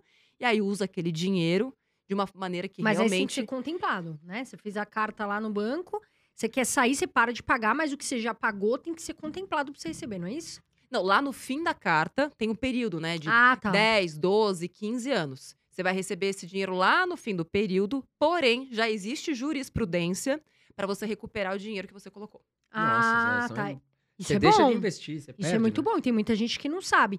Agora, Nath, por exemplo, quais são. Vamos supor, três. Carol, essas três coisas são ciladas do banco. Que você orienta, né? Os, os seus alunos, as pessoas. As maiores ciladas. Ah, maiores ciladas. Assim, gente, o banco, a gente tem que lembrar que o problema também não é. Não digo o banco ou gente, O digo assim, banco alguns em produtos, si, né? né? É, são os produtos, exatamente. E nem, não são nem só os produtos, mas é a forma como esses produtos são Passados, né? vendidas de maneira que me parece mesmo que eles querem ludibriar as pessoas. Por exemplo, tem muita gente que vende título de capitalização como se fosse investimento. Tipo, ah, vou guardar esse dinheiro, disciplina de deixar ali o dinheiro. É, E como pode- E ainda, disciplina. ganha, e ainda pode ganhar prêmios, né? Exato. Beleza, quer ganhar prêmio, gente? Melhor colocar na loteria, porque a chance é praticamente a mesma. Não, e pelo menos você não tá ganhando, perdendo todo assim. mês. Assim, até já vi. Até já vi. Mas assim, contar com a sorte, pra mim, você pode até Você querer. tá apostando, né? Você tá apostando. Mas você vai. Se você apostar na sorte, você vai ter que depender dela. E a sua vida vai ser uma expectativa mal dimensionada de contar com a sorte e de uma frustração do mesmo tamanho. Porque quando você coloca a sua vida e o seu destino na sorte, o que, que você quer esperar em troca? O que, que você quer de volta? Então você está tomando uma decisão, de novo, consciente, de colocar a sua vida nas mãos da sorte. Então não me venha eh, reclamar do teu azar. Porque você que escolheu isso. Você se colocou nessa situação de fazer uma escolha. Ah, eu vou contar com a sorte. Beleza. Mas se a sorte não bater a sua porta, não fique chateado, nem frustrado, nem reclamando da vida, ó Deus, ó céus. Porque você tinha um outro caminho, que é aquele que não depende da sorte. Caminho do trabalho, do ganhar mais, do investir melhor, do acompanhar bons, bons conteúdos e fazer isso de forma periódica, que é o caminho mais difícil e custoso e trabalhoso. Você escolheu contar com a sorte. Nath, E, e esse é, o- é um dos piores tipos de, de produto. Então, título de capitalização, só para responder. Capitalização, é, fundo DI, péssimo. Consórcio, rotativo do cartão, pagar o mínimo. pagar o mínimo, você vai pagar muitos juros, inclusive, né? Toma muito Terrível. cuidado. Agora, Nath, você é casada hoje? Ainda sou, você acredita? Ainda é casada? Sou há oito anos. Um beijo, Érico Borgo, te amo. Não, Agora- mas é outro caso. Ela te separou e agora é outro marido, você entendeu? ah, sim, mas vamos colocar pra pessoa que tá casada hoje, morando junto. Tá bom. Como é que esse casal deve lidar com o dinheiro? Como lidar com o dinheiro? Primeira coisa, tem que conversar, né? A gente viu há pouco tempo, né, a história do Caio Castro. Eu ia falar disso. que não paga e tal. disso. Gente, pelo menos ele tá deixando muito claro qual é a relação dele. Tipo, não pago. Ah, podemos problematizar a forma como foi dito. Ok. Mas ninguém vai dizer que ele não avisou. Certo? Vai sair com ele já tá avisado. Já tá avisado. Ok. Só que as pessoas não abrem isso. Porque você viu como pegou mal? Claro que a fala dele foi ali, né? Enfim, sustentar também. A gente nem vai entrar nesse mérito aqui. Agora, que mal há na pessoa já se posicionar e falar: olha, cara, eu não curto, vamos rachar conta, vamos falar sobre isso desde o começo. A clareza desde clareza o começo, né? desde o começo. O que eu conheço de casal que joga dinheiro pra debaixo do tapete, assim, tipo, ah, mas eu não falo sobre isso com a minha esposa. Não, ah, a gente não fala sobre o dinheiro dela. Ou, ah, não, eu não sei quanto meu marido ganha. Gente, mas sobre o que, que vocês conversam? As pessoas acham broxante, acham que gera discussão. Pois é, porque se gera discussão é porque precisa ser conversado. Como é que você não vai conversar sobre algo que precisa ser discutido com a pessoa que você escolheu compartilhar a sua vida? Que, que relacionamento é esse? Tipo, não era na sorte, na doença, na saúde, na pobreza, até que a morte nos separe e tal, não sei o quê. E por que, vocês não estão fazendo isso na prática, então? Qual é o seu problema? Feito isso, cada um vai escolher o jeito que quer. É, é claro que eu tenho as minhas instruções ali, o que eu acredito que funciona melhor, até porque investir, como vocês sabem, a gente não consegue investir conjuntamente. Investimento é no CPF. Então, assim, a gente precisa separar o que é meu, o que é seu e o que é nosso. Inclusive, o que, que é a minha vida do presente, o que, que é a nossa vida do presente, o que, que são os meus planos de futuro e o que, que são os nossos planos de futuro. Porque, né, no meu método, se você quer uma bolsa, não tem nenhum problema você querer sua bolsa. Mas, cara, é você que quer a bolsa, não é o marido.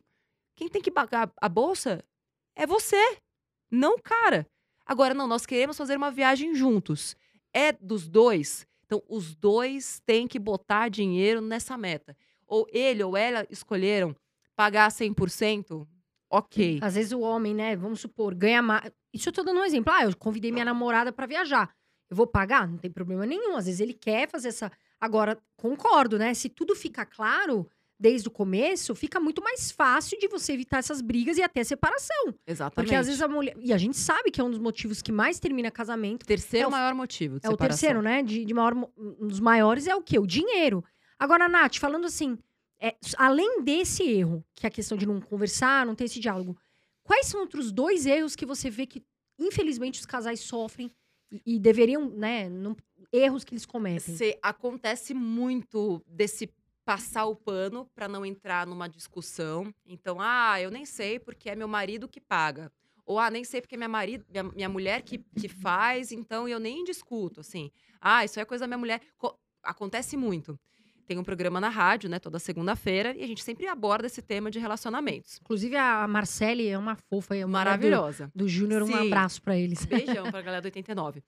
E aí, sempre que tem esse tema, como a audiência da rádio é mais masculina, eu recebo com frequência, Nath, como é que eu faço a mulher parar de gastar o meu dinheiro?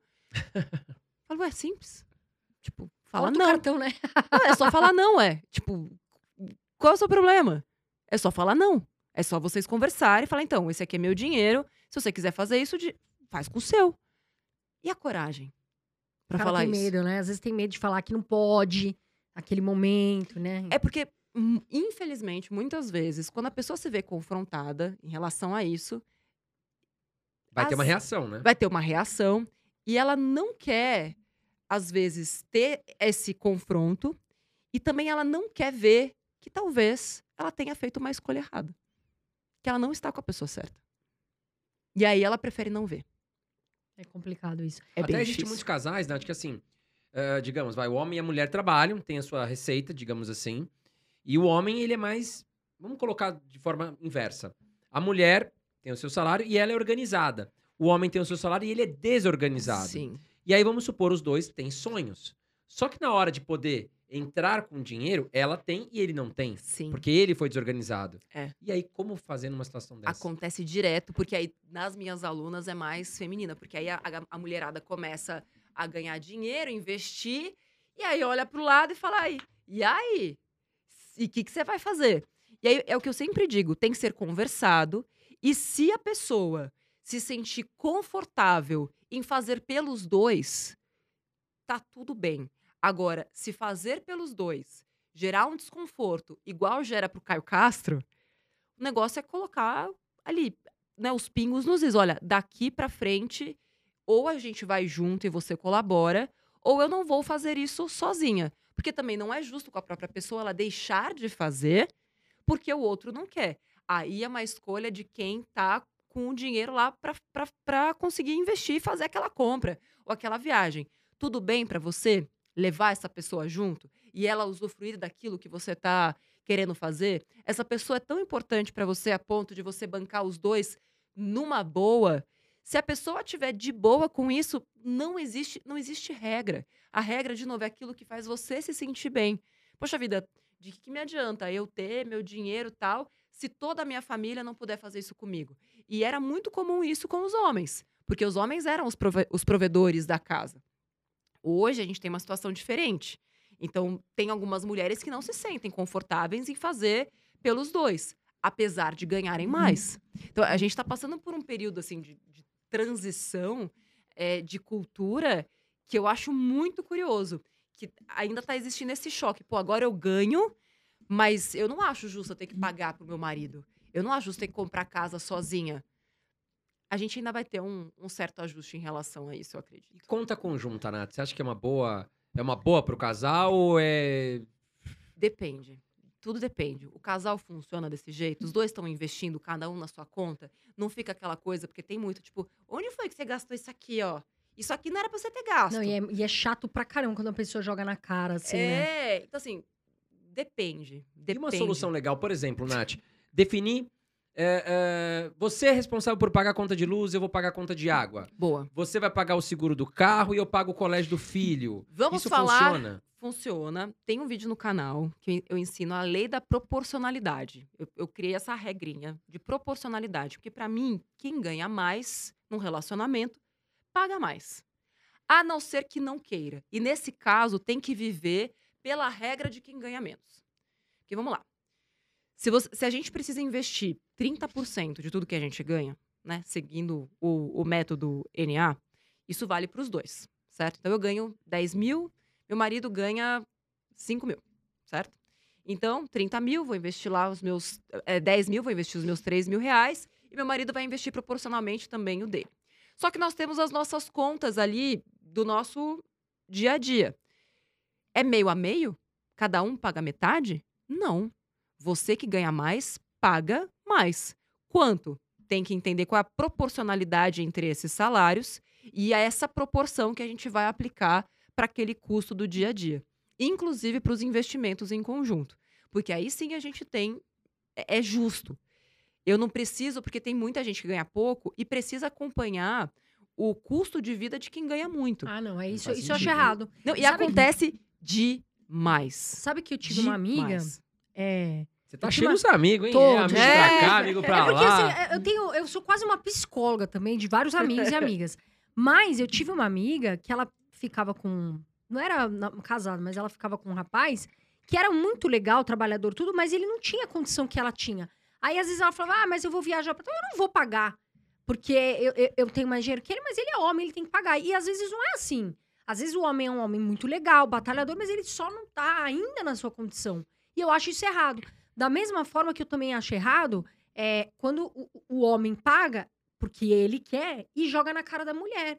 Então, quando essa minha amiga falou isso, eu falei, poxa, mas veja bem, você tá falando pra mim que você não quer ficar com ele porque ele não pode te levar pras coisas, né? Ah, ele tem que pagar meu carro, ele tem que pagar não sei o quê.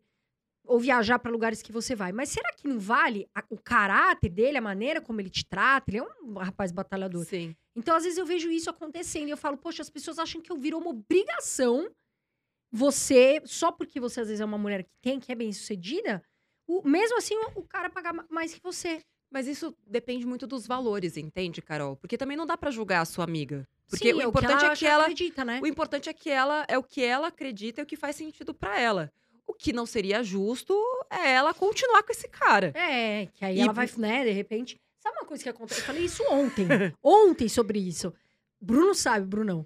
Uma coisa que eu também me irrita um pouco e eu não acho justo comigo. Eu, graças a Deus, trabalho, sou, né, bem sucedida e agradeço a Deus. A gente vai chegar num bilhão se Deus quiser. Mas, às vezes, eu vejo homem que fala assim pra mim: Ah, nananã, você, mas você é bem sucedida, né? Ah, legal você ser rica. Mas dando aquela indireta, tipo assim: Ah, você é uma mulher rica, eu não preciso pagar nada, não preciso ser gentil com você. Poxa, aí eu fico puta, Nath, porque eu falo: Meu, mas um jantar, se ele me pagar, eu vou ficar feliz, porque é um ato de gentileza, né? Mas acontece isso comigo, e às vezes eu fico com um pouco de, de- de raiva nessa situação. Agora, Nath, é, É. você. Bom, você pode trazer aqui três ideias de renda extra. Como a pessoa pode fazer renda extra hoje? Porque a gente fala, poxa, você né, não tá, tá batendo ali, seu, sua receita tá, tá dando no zero a zero com o seu custo. Faz uma renda extra. E as pessoas perguntam, mas Como? me dê ideias. Como procurar uma renda extra? Boa, vamos lá. Tem um monte de conteúdo Me Poupe, tá? Sobre Uhum. isso. A gente fez uma semana inteira com dicas práticas, mas se eu pudesse trazer três que servem pra qualquer pessoa, quais seriam essas três rendas extras pra trazer dinheiro rápido? Um, vender coisas que você não usa mais. Nada traz tanto dinheiro tão depressa em pouco tempo. O que, que significa isso? Desta garrafa de água, lembrando, coisas que você não usa mais. Então tem uma galera que tá com roupa Eu vi encalhada, que você tinha um carrinho de bebê, não é? carrinho de bebê, assim, e gente, é de todas as classes sociais, tá? Que fazem pilhas, roupa de bebê, é, é, panela, coisa que ganhou do casamento, um monte de gente que você, uma coisa que você acha que não tem valor nenhum, pode ter certeza que tem. Só tem que saber os lugares certos para vender. Qual o melhor lugar para vender? Facebook, seu grupo ali de WhatsApp da, da família, status do WhatsApp é ótimo para vender essas coisas. É, eu, toda vez que eu vejo o meu, tem gente vendendo lá. Não é? E funciona, super. É, comunidade é, específica ali do, do tipo do, do Facebook. Então, ah, vai vender um carrinho de bebê? Entra numa comunidade de mães. Melhor lugar pra você Tem vender. grupo, às vezes, do condomínio. Condomínio, bairro, o que for. Escola, é, gente, qualquer coisa do tipo. Vende. Ah, eu não tenho nada pra vender. Pode ter certeza que sua vizinha, sua mãe, seu pai, sua irmã, sua cunhada, sua amiga do trabalho tem. A Tainá, aquela lá dos cartões de crédito mil, eu dei uma meta pra ela de fazer mil reais em 24 horas. Com renda extra. Essa mulher se virou, mas encontrou um iPhone de uma amiga que estava parado, vendeu por dois mil reais e pegou 50% de comissão Olha ela que legal. e conseguir os mil reais em 24 horas. Então, é legal você fazer esses ajustes, acordos com as pessoas próximas, porque você não precisa vender só as suas coisas. Imagina o tanto de tralha que tem na casa, né, do, sei lá, sua irmã, seu pai, sua mãe, e o esforço que você vai ter de pegar aquelas coisas, colocar para vender, embalar e despachar, precisa ser bem remunerado. Pode ter certeza que isso vai dar muito dinheiro para você. Então, essa é a primeira. Uma ideia legal que a Nath deu, porque eu, por exemplo, tenho preguiça, Nath. Eu tenho muita roupa que, que às vezes tá parada, um exemplo, né? Mas muitas coisas minhas. Que eu tenho preguiça de eu ter que ir lá, anunciar, vender. Poxa, às vezes você começa a fazer isso, você vira referência. E aí, por exemplo, eu, André, vendi com essa pessoa. Aí um amigo meu, poxa, eu precisava vender alguma coisa. Olha lá, a Joana vende. Exatamente, E ela, ela vai vai te cobrar cobrar, uma taxa. 30%. E aí Exato. tem, tem um vídeo lá no, no Me Poupe falando sobre essas, essas cobranças. Porque quanto mais caro é o item, menor o percentual. Ah, de repente você vende um carro, 5% já tá bom. Mas vou, vou vender uma blusinha, pelo amor de Deus, 50% no mínimo, né? Porque Exato. o esforço é muito alto para você conseguir vender por um preço baixo. Então, quanto mais alto o valor, menor é o comissionamento. Tem, tem vídeo lá. Essa é a primeira. A segunda, algo simples que dá pra fazer e é, paga pouco, tá? Não paga muito, não. Mas é você fazer. é, como é que chama aquilo? Pesquisa, responder pesquisa, que dá uma grana, tem alguns sites de, de pesquisa. É, e outra coisa é, tipo, passear com cachorro, Tem, receber. um. Receber é cachorro Hero, em né? casa, dog hero, isso sempre ajuda também. Você tem que ter um lugar, tem que ter um espaço. Casa com família geralmente não funciona tão bem. Então, assim, são três que dá pra você se adequar. Um, vender coisas. Dois, é, você responder pesquisa e ganha uma grana com isso. E o terceiro, receber cachorro em casa. São três Olha que coisas que. legal. Você pode tem uma funcionar. casa, tem um quintal bacana, gosta de cachorro, poxa, fica com três, quatro cachorrinhos ali no seu quintal. Exato. Coloca uns brinquedinhos pra ele passear e tal. cachorro também. Passear com o cachorro. Às vezes o Passear. dono não pode, mora em apartamento, tem que passear de manhã, tarde e noite. E, e comida também. É o, é o quarto. Gente, é, muita gente tem esse talento, sabe fazer bolo, de marmita, mel. pão de mel. É, teve é, pessoas é, do reality que fizeram salada de fruta. Então ia pro Ceasa, cortava a fruta bonitinha, botava no pote, cinco reais cada pote de salada de fruta. Terminava o dia ali com pelo menos 150 reais de renda extra, com um custo baixo. Então, assim.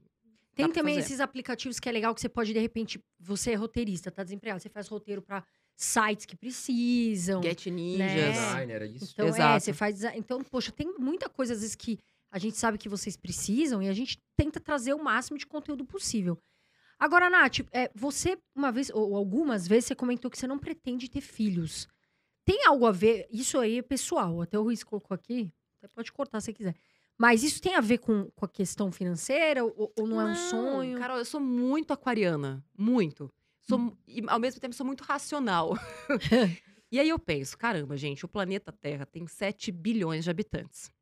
Cada dia que a gente abre o jornal, eu não sei vocês, mas eu me assusto um pouco. Porque tá, tá cada dia mais quente, as pessoas estão cada dia, cada dia mais violentas. Apesar de trabalhar com esperança, né, ensinar as pessoas, eu fico pensando, cara, será que eu vou colocar uma criatura neste planeta? Será que eu tô fazendo bem? É- eu sinto que eu amo tanto esta criatura que nem existe que eu não acho justo. Tipo, eu fico me perguntando, caramba, mãe, ela, eu não escolhi nascer, né? é uma escolha minha colocar mais alguém no planeta Terra. Pode ser um certo pessimismo, mas ao mesmo tempo, não sei. É, assim, como que um pai hoje fica tranquilo com um filho com uma filha na rua? Eu fico me colocando nesse lugar. Co como é que você educa uma criança? Eu não quero sair do Brasil. Eu não quero ter que sair do país. Eu quero ajudar o meu país.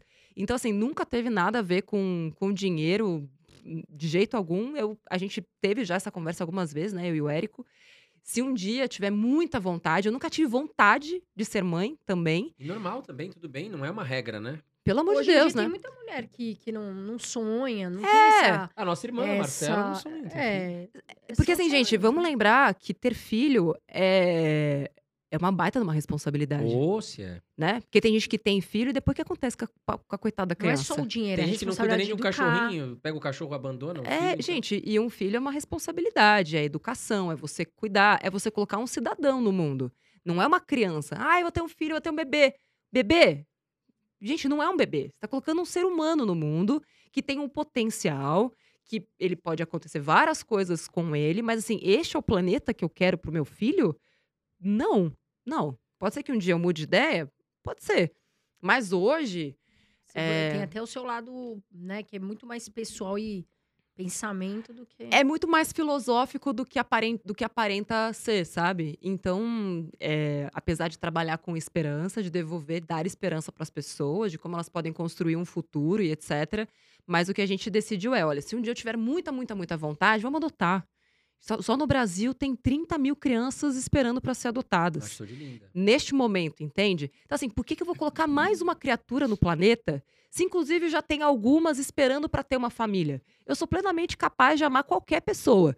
Então, seja ela feita por mim, pelo meu marido, ou tenha sido feita por outra pessoa. Então, por que não fazer isso? Mas, de novo, se um dia eu tiver muita vontade, o que hoje ainda não é uma, um fato.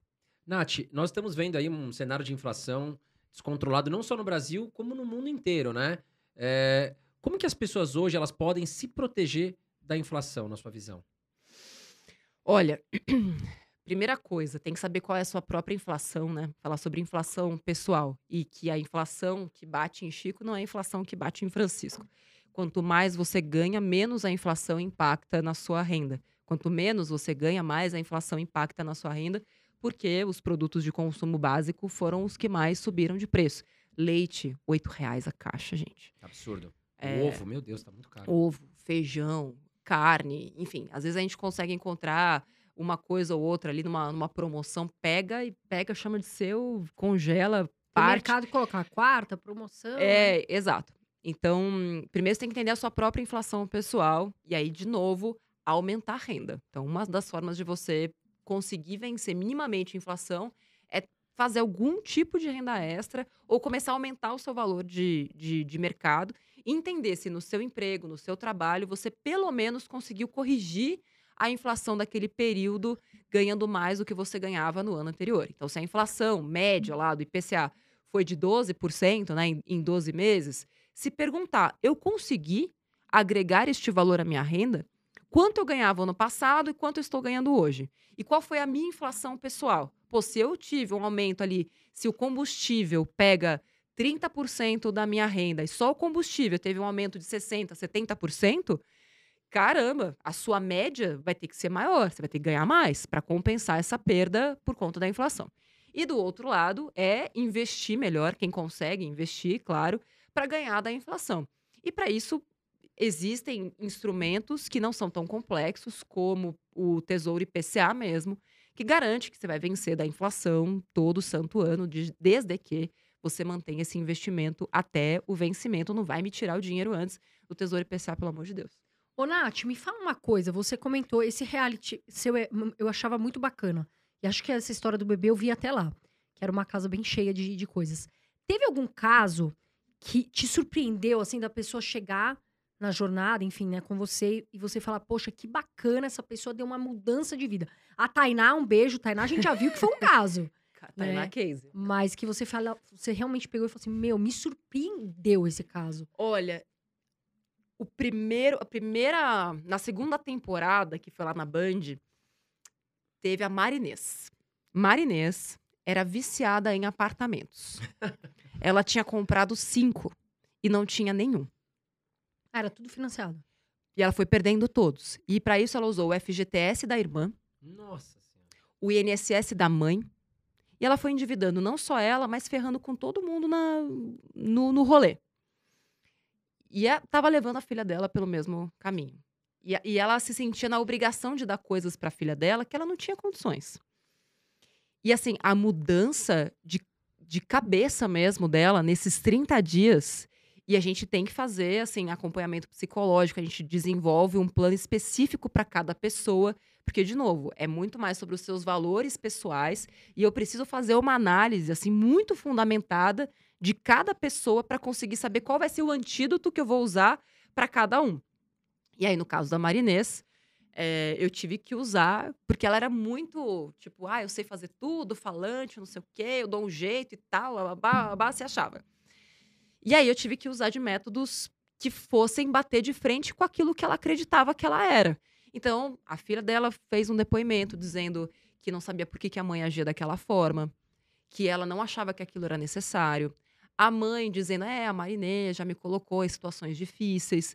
Quando ela viu a família falando sobre ela daquela maneira, assim, o sentimento foi tão forte de preciso mudar. O que, que eu tô fazendo com a minha vida, com a minha família? Olha só em que situação eu coloquei minha própria mãe aposentada. Aí a gente Virou a conseguiu chave. virar, virar a chave. E virou aluna. Hoje está ensinando as pessoas a investirem. Nossa, que bacana isso. É, Que Tá empreendendo. é, fe- fez lá a Brigabi, que era o sonho dela era ter uma brigadeiria com o nome da filha dela. Tá vendendo brigadeiro fit, fazendo uma mó grana.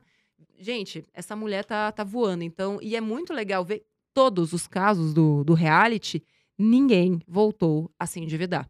Porque a chave está na mudança do comportamento. Não adianta só a gente resolver a dívida. A gente tem que resolver a pessoa. Quando você resolve a pessoa e o comportamento dela, ela entra naquele fluxo virtuoso que a gente falou, né? Porque quanto mais dinheiro eu tenho, mais tranquilidade eu tenho, melhores decisões eu tomo, o que me dá mais dinheiro, melhor eu invisto, e aí você sai do ciclo vicioso e entra no ciclo virtuoso.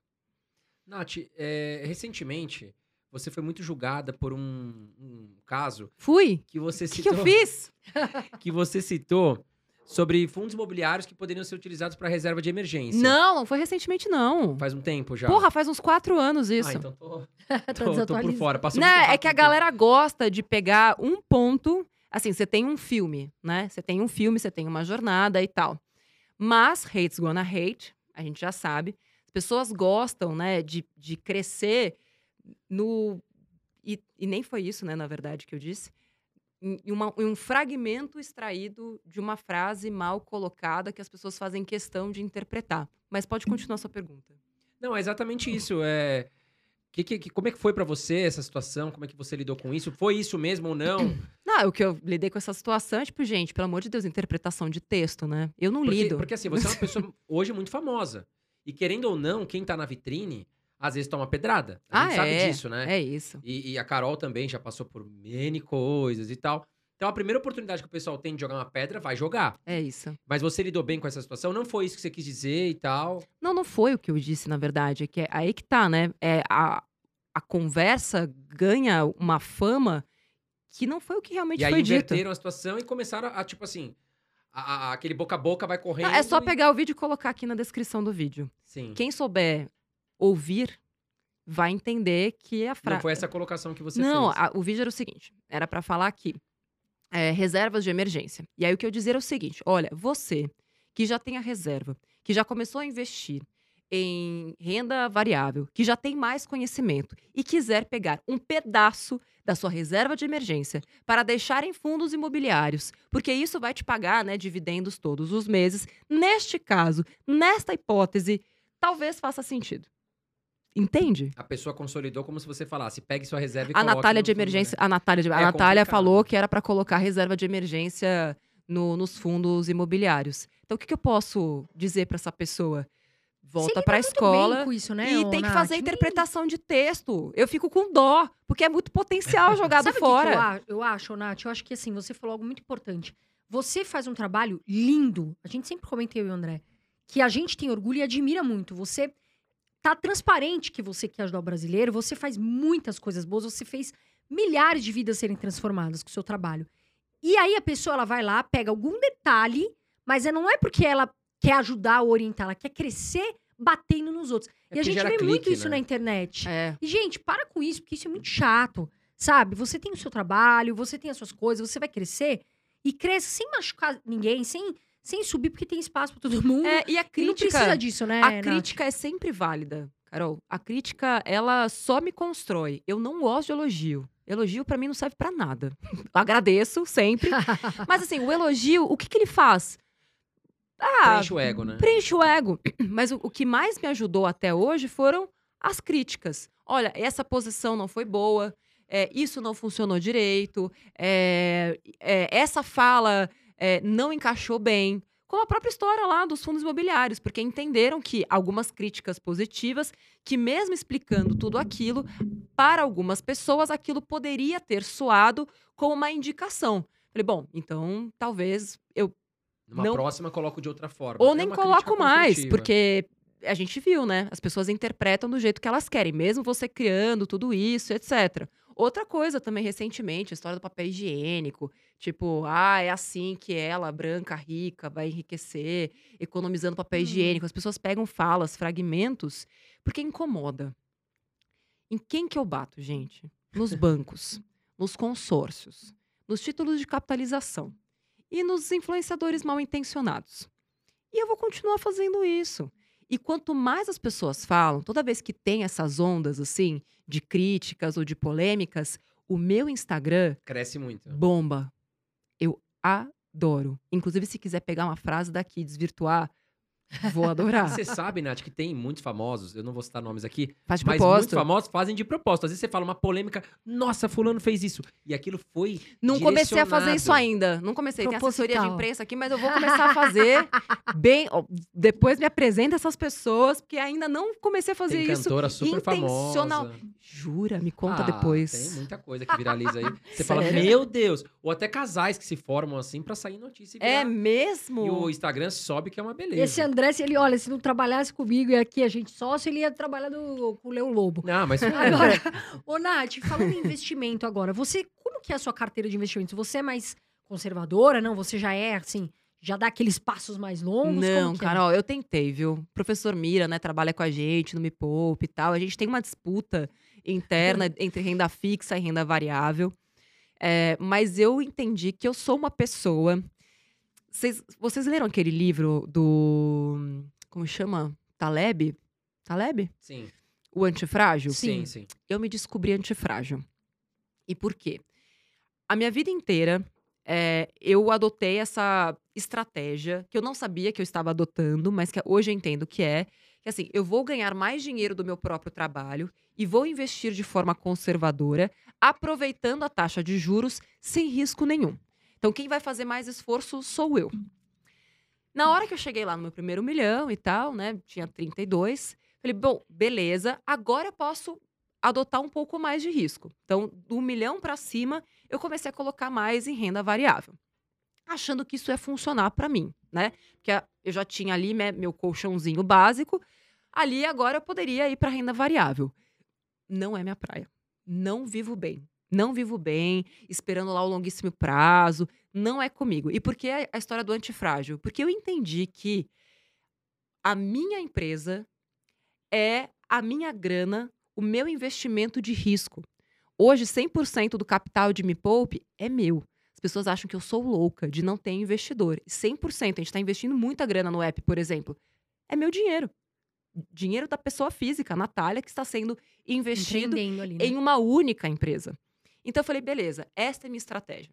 Então eu vou colocar a maior parte do meu dinheiro em renda fixa, até porque está pagando muito, e uma parte dessa grana eu vou colocar no Me Poupe.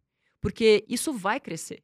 Eu vou aplicar no meu. Isso é skin the game, entende? Isso é skin the game. É você colocar tanta fé naquilo que você faz, no teu crescimento, nos teus múltiplos, nos teus próprios fundamentos, a ponto de você falar: eu não tenho por que pulverizar. E Eu não- depende. E, você, de- e você, na verdade, tem muito mais coragem de fazer isso. Por quê? Porque você pegar o teu dinheiro e investir no- na tua empresa, você tá confiando no seu talento ali, você vai ter que fazer. Quando você investe em ações, pô, você investir num Banco Itaú, claramente você tá entregando seu dinheiro numa ótima empresa, investindo numa, em executivos brilhantes, mas você está entregando o seu dinheiro para eles trabalharem. Você pode, você tem os dois lados, né? Ou você vira sócio de Sim. empresas no- por ações, ou você investe na sua própria empresa. Os dois têm riscos, os dois são renda variável. Né? É que eu poderia continuar fazendo as duas coisas. Pulverizar o risco com ações de terceiros. Eu tenho algumas açõezinhas lá, né? Magalu, tô lá na torcida e tal. É, porque conheço a Luísa, conheço a galera e, de fato, tenho admiração e acredito muito nos fundamentos e nas pessoas. Se comprei barato ou não, não sei. Gente, não tenho toda essa consciência. Quem tem é o professor Mira, tá? Por isso que eu coloco mais. Porque eu não, não quero ter que olhar para as minhas ações. Eu não, não quero. Entende que como é importante Sim, claro. a gente se conhecer? Eu simplesmente não quero. É perfil. É perfil, exatamente. E para você ter bons investimentos em renda variável, você precisa ter o mínimo de dedicação. Sim. E eu quero ter 100% da minha dedicação para minha empresa. Então eu tomei essa decisão conscientemente depois de tomar muito na cabeça com ações. Ganhei muito em 2020, perdi muito, perdi entre aspas, né, que continuo posicionada lá, né, comprada em algumas ações, esperando, né, enfim, a, a ventania passar para elas voltarem, aí sim eu consegui retomar e ter uma estratégia mais focada em, em renda fixa, com esse pedação, inclusive, olhando para Me Poupe e nos múltiplos que isso pode, que a empresa pode me gerar. Muitas pessoas, ô Nath, falam assim: ah, eu quero sair do Brasil, eu não gosto do Brasil. Eu, eu, inclusive, amo o Brasil. Eu uso até um, um- uma palavra minha, esqueci como é que chama agora, que chama Voa Brasil, porque eu amo o Brasil. O que, que você acha disso, Nath? Você acha que realmente as pessoas lá fora é melhor para empreender ou não? Você, você quer morar aqui? Você acha que aqui tem oportunidades? É, de novo, Carol, a gente sempre vai falar sobre crenças de cada um, valores. Acabei de fazer umas palestras lá nos Estados Unidos para brasileiros que foram para lá em busca do American Dream. Estão todos felicíssimos. Felicíssimos, têm segurança, é, têm emprego, estão investindo, estavam Depende da pessoa. né, estavam do com perfil. dúvida se investiam lá ou aqui, etc, etc, etc. Beleza. Eu, Natália, eu gosto de desafios. e qual é o lugar? e se tem uma coisa aqui no Brasil, é desafio. E desde muito pequena também naquela época, eu sempre fui patriota. Eu choro ouvindo o hino nacional. Não pode tocar o hino que eu, eu choro. Eu, eu não sei explicar. É uma conexão, assim, com a terra, como se eu tivesse uma missão a ser cumprida. Não sei te explicar. E eu também acho que seria muito incoerente da minha parte ensinar educação financeira, falar sobre desfuder o Brasil estando fora do Brasil. Então, ah, eu quero ganhar dinheiro aqui, quero é, é, ensinar as pessoas aqui, mas estou lá no bem bom, vivendo fora. Para mim, isso é absolutamente incoerente, não faz o menor sentido. E eu amo o Brasil. Claro que eu gosto de viajar, conhecer países, inclusive importar conhecimento, cultura, testes, como a, a, a Coreia do Sul, que revolucionou a educação deles e mudou o país em coisa de 25 anos, que é o que eu realmente acredito para o Brasil, que a gente precisa ter educação de base, porque não adianta nem a gente falar sobre educação financeira, sendo que a gente tem um dos piores indicadores do PISA em matemática, português, interpretação, ciências e, sabe? Tipo, como é que a gente quer colocar educação financeira se nem o básico a gente tem? Então, assim, a gente tem tantos desafios é, que para mim não teria por que sair. Agora, para as pessoas que falam, nossa, gente, mas de desafio já basta minha família, né? Já basta ter que criar meus filhos. é, e criar filho, eu não consigo fazer isso no Brasil, é violento e tal. Quem São sou opções, eu né? para julgar essa pessoa, sabe? É, e tem muita gente, tem muito aluno fora do, do Brasil, muitas pessoas que vão com a intenção de fazer uma grana e voltar. E nunca mais voltam. Porque descobrem qualidade de vida, descobrem é, você poder sair na rua, você poder criar seus filhos, ter escola de qualidade. Estava na Alemanha também agora. E é isso, os brasileiros que estão lá, jamais, tem- a maioria não voltaria. Mas eu já vi caso também que a pessoa vai pra fora e ela quer ganhar dinheiro, por exemplo, ah, vou pra Londres, né? Vou ganhar muito dinheiro. E eu gosto de falar disso pra mostrar a realidade do- de ambos os lados. Porque às Sim. vezes a pessoa vai pra fora sem muito dinheiro, ela fala: "Ah, mas eu vou pra lá porque eu quero ganhar dinheiro, apenas me ganhar viram. dinheiro", É. né? E pode acontecer da pessoa não ganhar, perder e ficar desesperada pra voltar. Então, Exato. cuidado com esse negócio, ah, vou morar fora porque eu vou ganhar dinheiro. Pensa antes, né? Quais Não, são os motivos, tudo tem que né? ter um plano. Pra tudo precisa ter um plano. Qual é essa cidade? Qual é o custo de vida? O que, que você vai fazer? Você vai com qual reserva? Sim. Essa reserva é dolarizada ou não? É em euro ou não? Você vai investir antes? Como é que é? Vai ficar na casa de alguém? Quanto- Enfim, tem que ser Vai tudo preparado, preparado você pode ficar se um preparar. tempo sem trabalhar também, né? Porque não vai chegar lá e já arrumar emprego, né? Tem muita gente que quebra a cara. Agora, Nath, é, três atitudes que deixam as pessoas mais pobres. mais pobres. Ai, ai. Olha, atitudes. Eu vou começar pelo julgamento. Essa coisa, por exemplo, do tipo, olhou a vitrine e julgou. Pobre. Porque na hora que você julga uma pessoa pela capa ou por uma frase e não se dedica minimamente a entender o que está do outro lado, você perde uma oportunidade incrível de conhecimento. Não importa quem seja, todo mundo tem alguma coisa para te ensinar, seja positivo ou negativo. Então, pessoas que têm o hábito de julgar normalmente são pobres, ou de dinheiro ou de espírito. E ambos os casos eu quero elas longe. Essa é uma frase boa pra gente pegar. Então, hábito de julgar. Tipo, nem conheci a pessoa, mas já tô achando. Como diria minha avó, foi achar morrer um burro do seu tamanho. Primeiro você conhece, entende, depois você cria a sua opinião e guarda ela pra você. Porque se fosse bom, tem o, o aplicativo de opinião. Quer dar opinião? Pelo menos vai ganhar dinheiro com isso no aplicativo de opinião. Ponto. Segundo, é, não ter metas. A pessoa não sabe nem por que, que ela tá querendo ganhar dinheiro, porque ela tá vendo esse episódio, ela só quer investir. E aí ela cai no terceiro hábito terrível, né? Ou mania, que é pegar de orelhada e comprar uma ação porque o fulano comprou, entrar numa cripto. Ai, Nath, que- você já viu essa. É, ah, é um robô de cripto. Eu falo, hum, Deus amado, robô de cripto? Não, porque vai pagar 1% ao mês. Você fala, ai, Deus, será mesmo que eu mereço isso todo santo dia? Tem tanto conteúdo falando sobre isso. Mas vamos lá, né? Vamos mandar um, um me poupa essa pessoa. Vou lá. Então, criptomoeda não garante é, investimento, não garante resultado. Isso é um esquema de pirâmide, é golpe. Ai, mas o meu cunhado, então, o seu cunhado, ele não sabe o que está fazendo, ele vai se fuder e você vai junto. E aí é um trabalho, assim, repetitivo. É um trabalho repetitivo. E ainda tem gente que tem a pachorra de querer.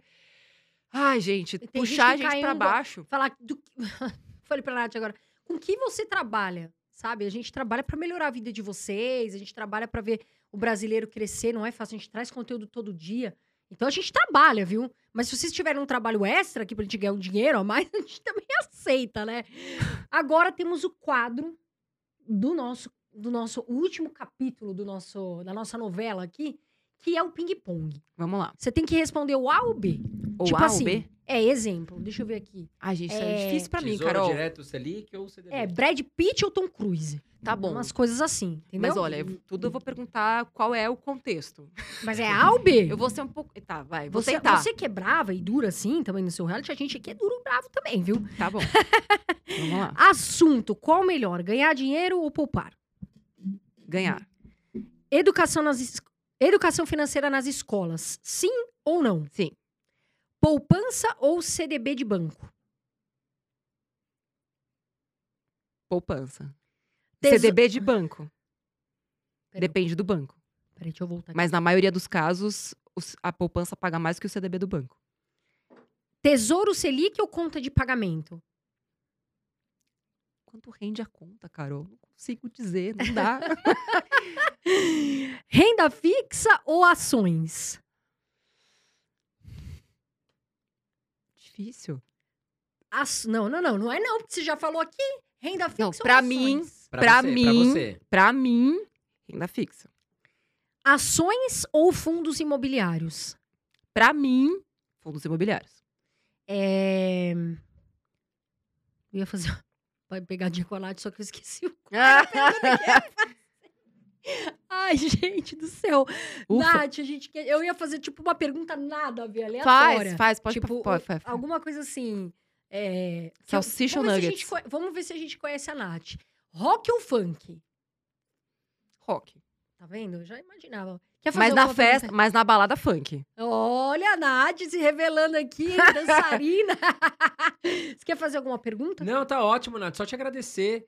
É, você que tem hoje o maior canal do mundo, Mundo né? do mundo do de mundo. finanças. Chama Me Poupe. Nós vamos deixar aqui também as mídias da Nath. Mas, como recado final também, Nath, já deixa todas as suas mídias onde encontrar a Natália Arcuri. Olha, Me Poupe. Até no elevador, quando vocês sobem aqui, vocês me veem, né? De vez em Na quando. sua casa, bota o Na sua casa, porque a gente tem parceria com a, com a Eletromídia, então no elevador a gente também está, no metrô nós também estamos, a gente está em todo lugar. Meu sonho é a pessoa levantar a tampa assim da privada, tipo, dar de cara lá com alguma coisa do Me Poupe, com alguém, com alguma dica, alguma coisa do tipo. Então, basicamente é mepoupe.com. Entrou lá, tem, tem tudo, tem simulador, tem ferramenta. Nath Arcuri no, no Insta, né?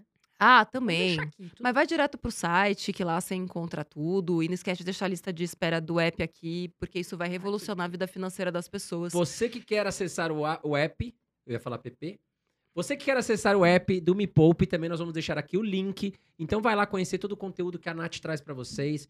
Você que está começando a investir, você que quer sair das dívidas, tem muito conteúdo interessante pra você. Tem. O que não falta é conteúdo. Tem playlists tanto no, no site quanto no canal do, do YouTube para pessoa que tá perdida. Então tá tudo bonitinho lá. Inclusive já tem a, play- a playlist pronta, investimento, renda fixa, renda variável. Tem para tudo. Tem para tudo. Inclusive tá perdido, comece por aqui. Playlist para iniciante, playlist para renda extra, playlist para tudo na vida, real, tá tudo lá. Que legal. Gente, queria deixar um beijo pra vocês. Quem investe o futuro agradece, a gente, a gente sempre fala disso. Obrigada pela confiança que vocês têm aqui no nosso trabalho. A gente vem, traz tudo pra vocês. O que a gente puder fazer, a gente vai fazer. Eu sempre falo, voa Brasil. Um beijo. André Dias, quer deixar o seu recado? Só um abraço pra vocês e obrigado por estarem aqui mais uma vez com a gente aqui no Irmãos Dias Podcast. Beijo.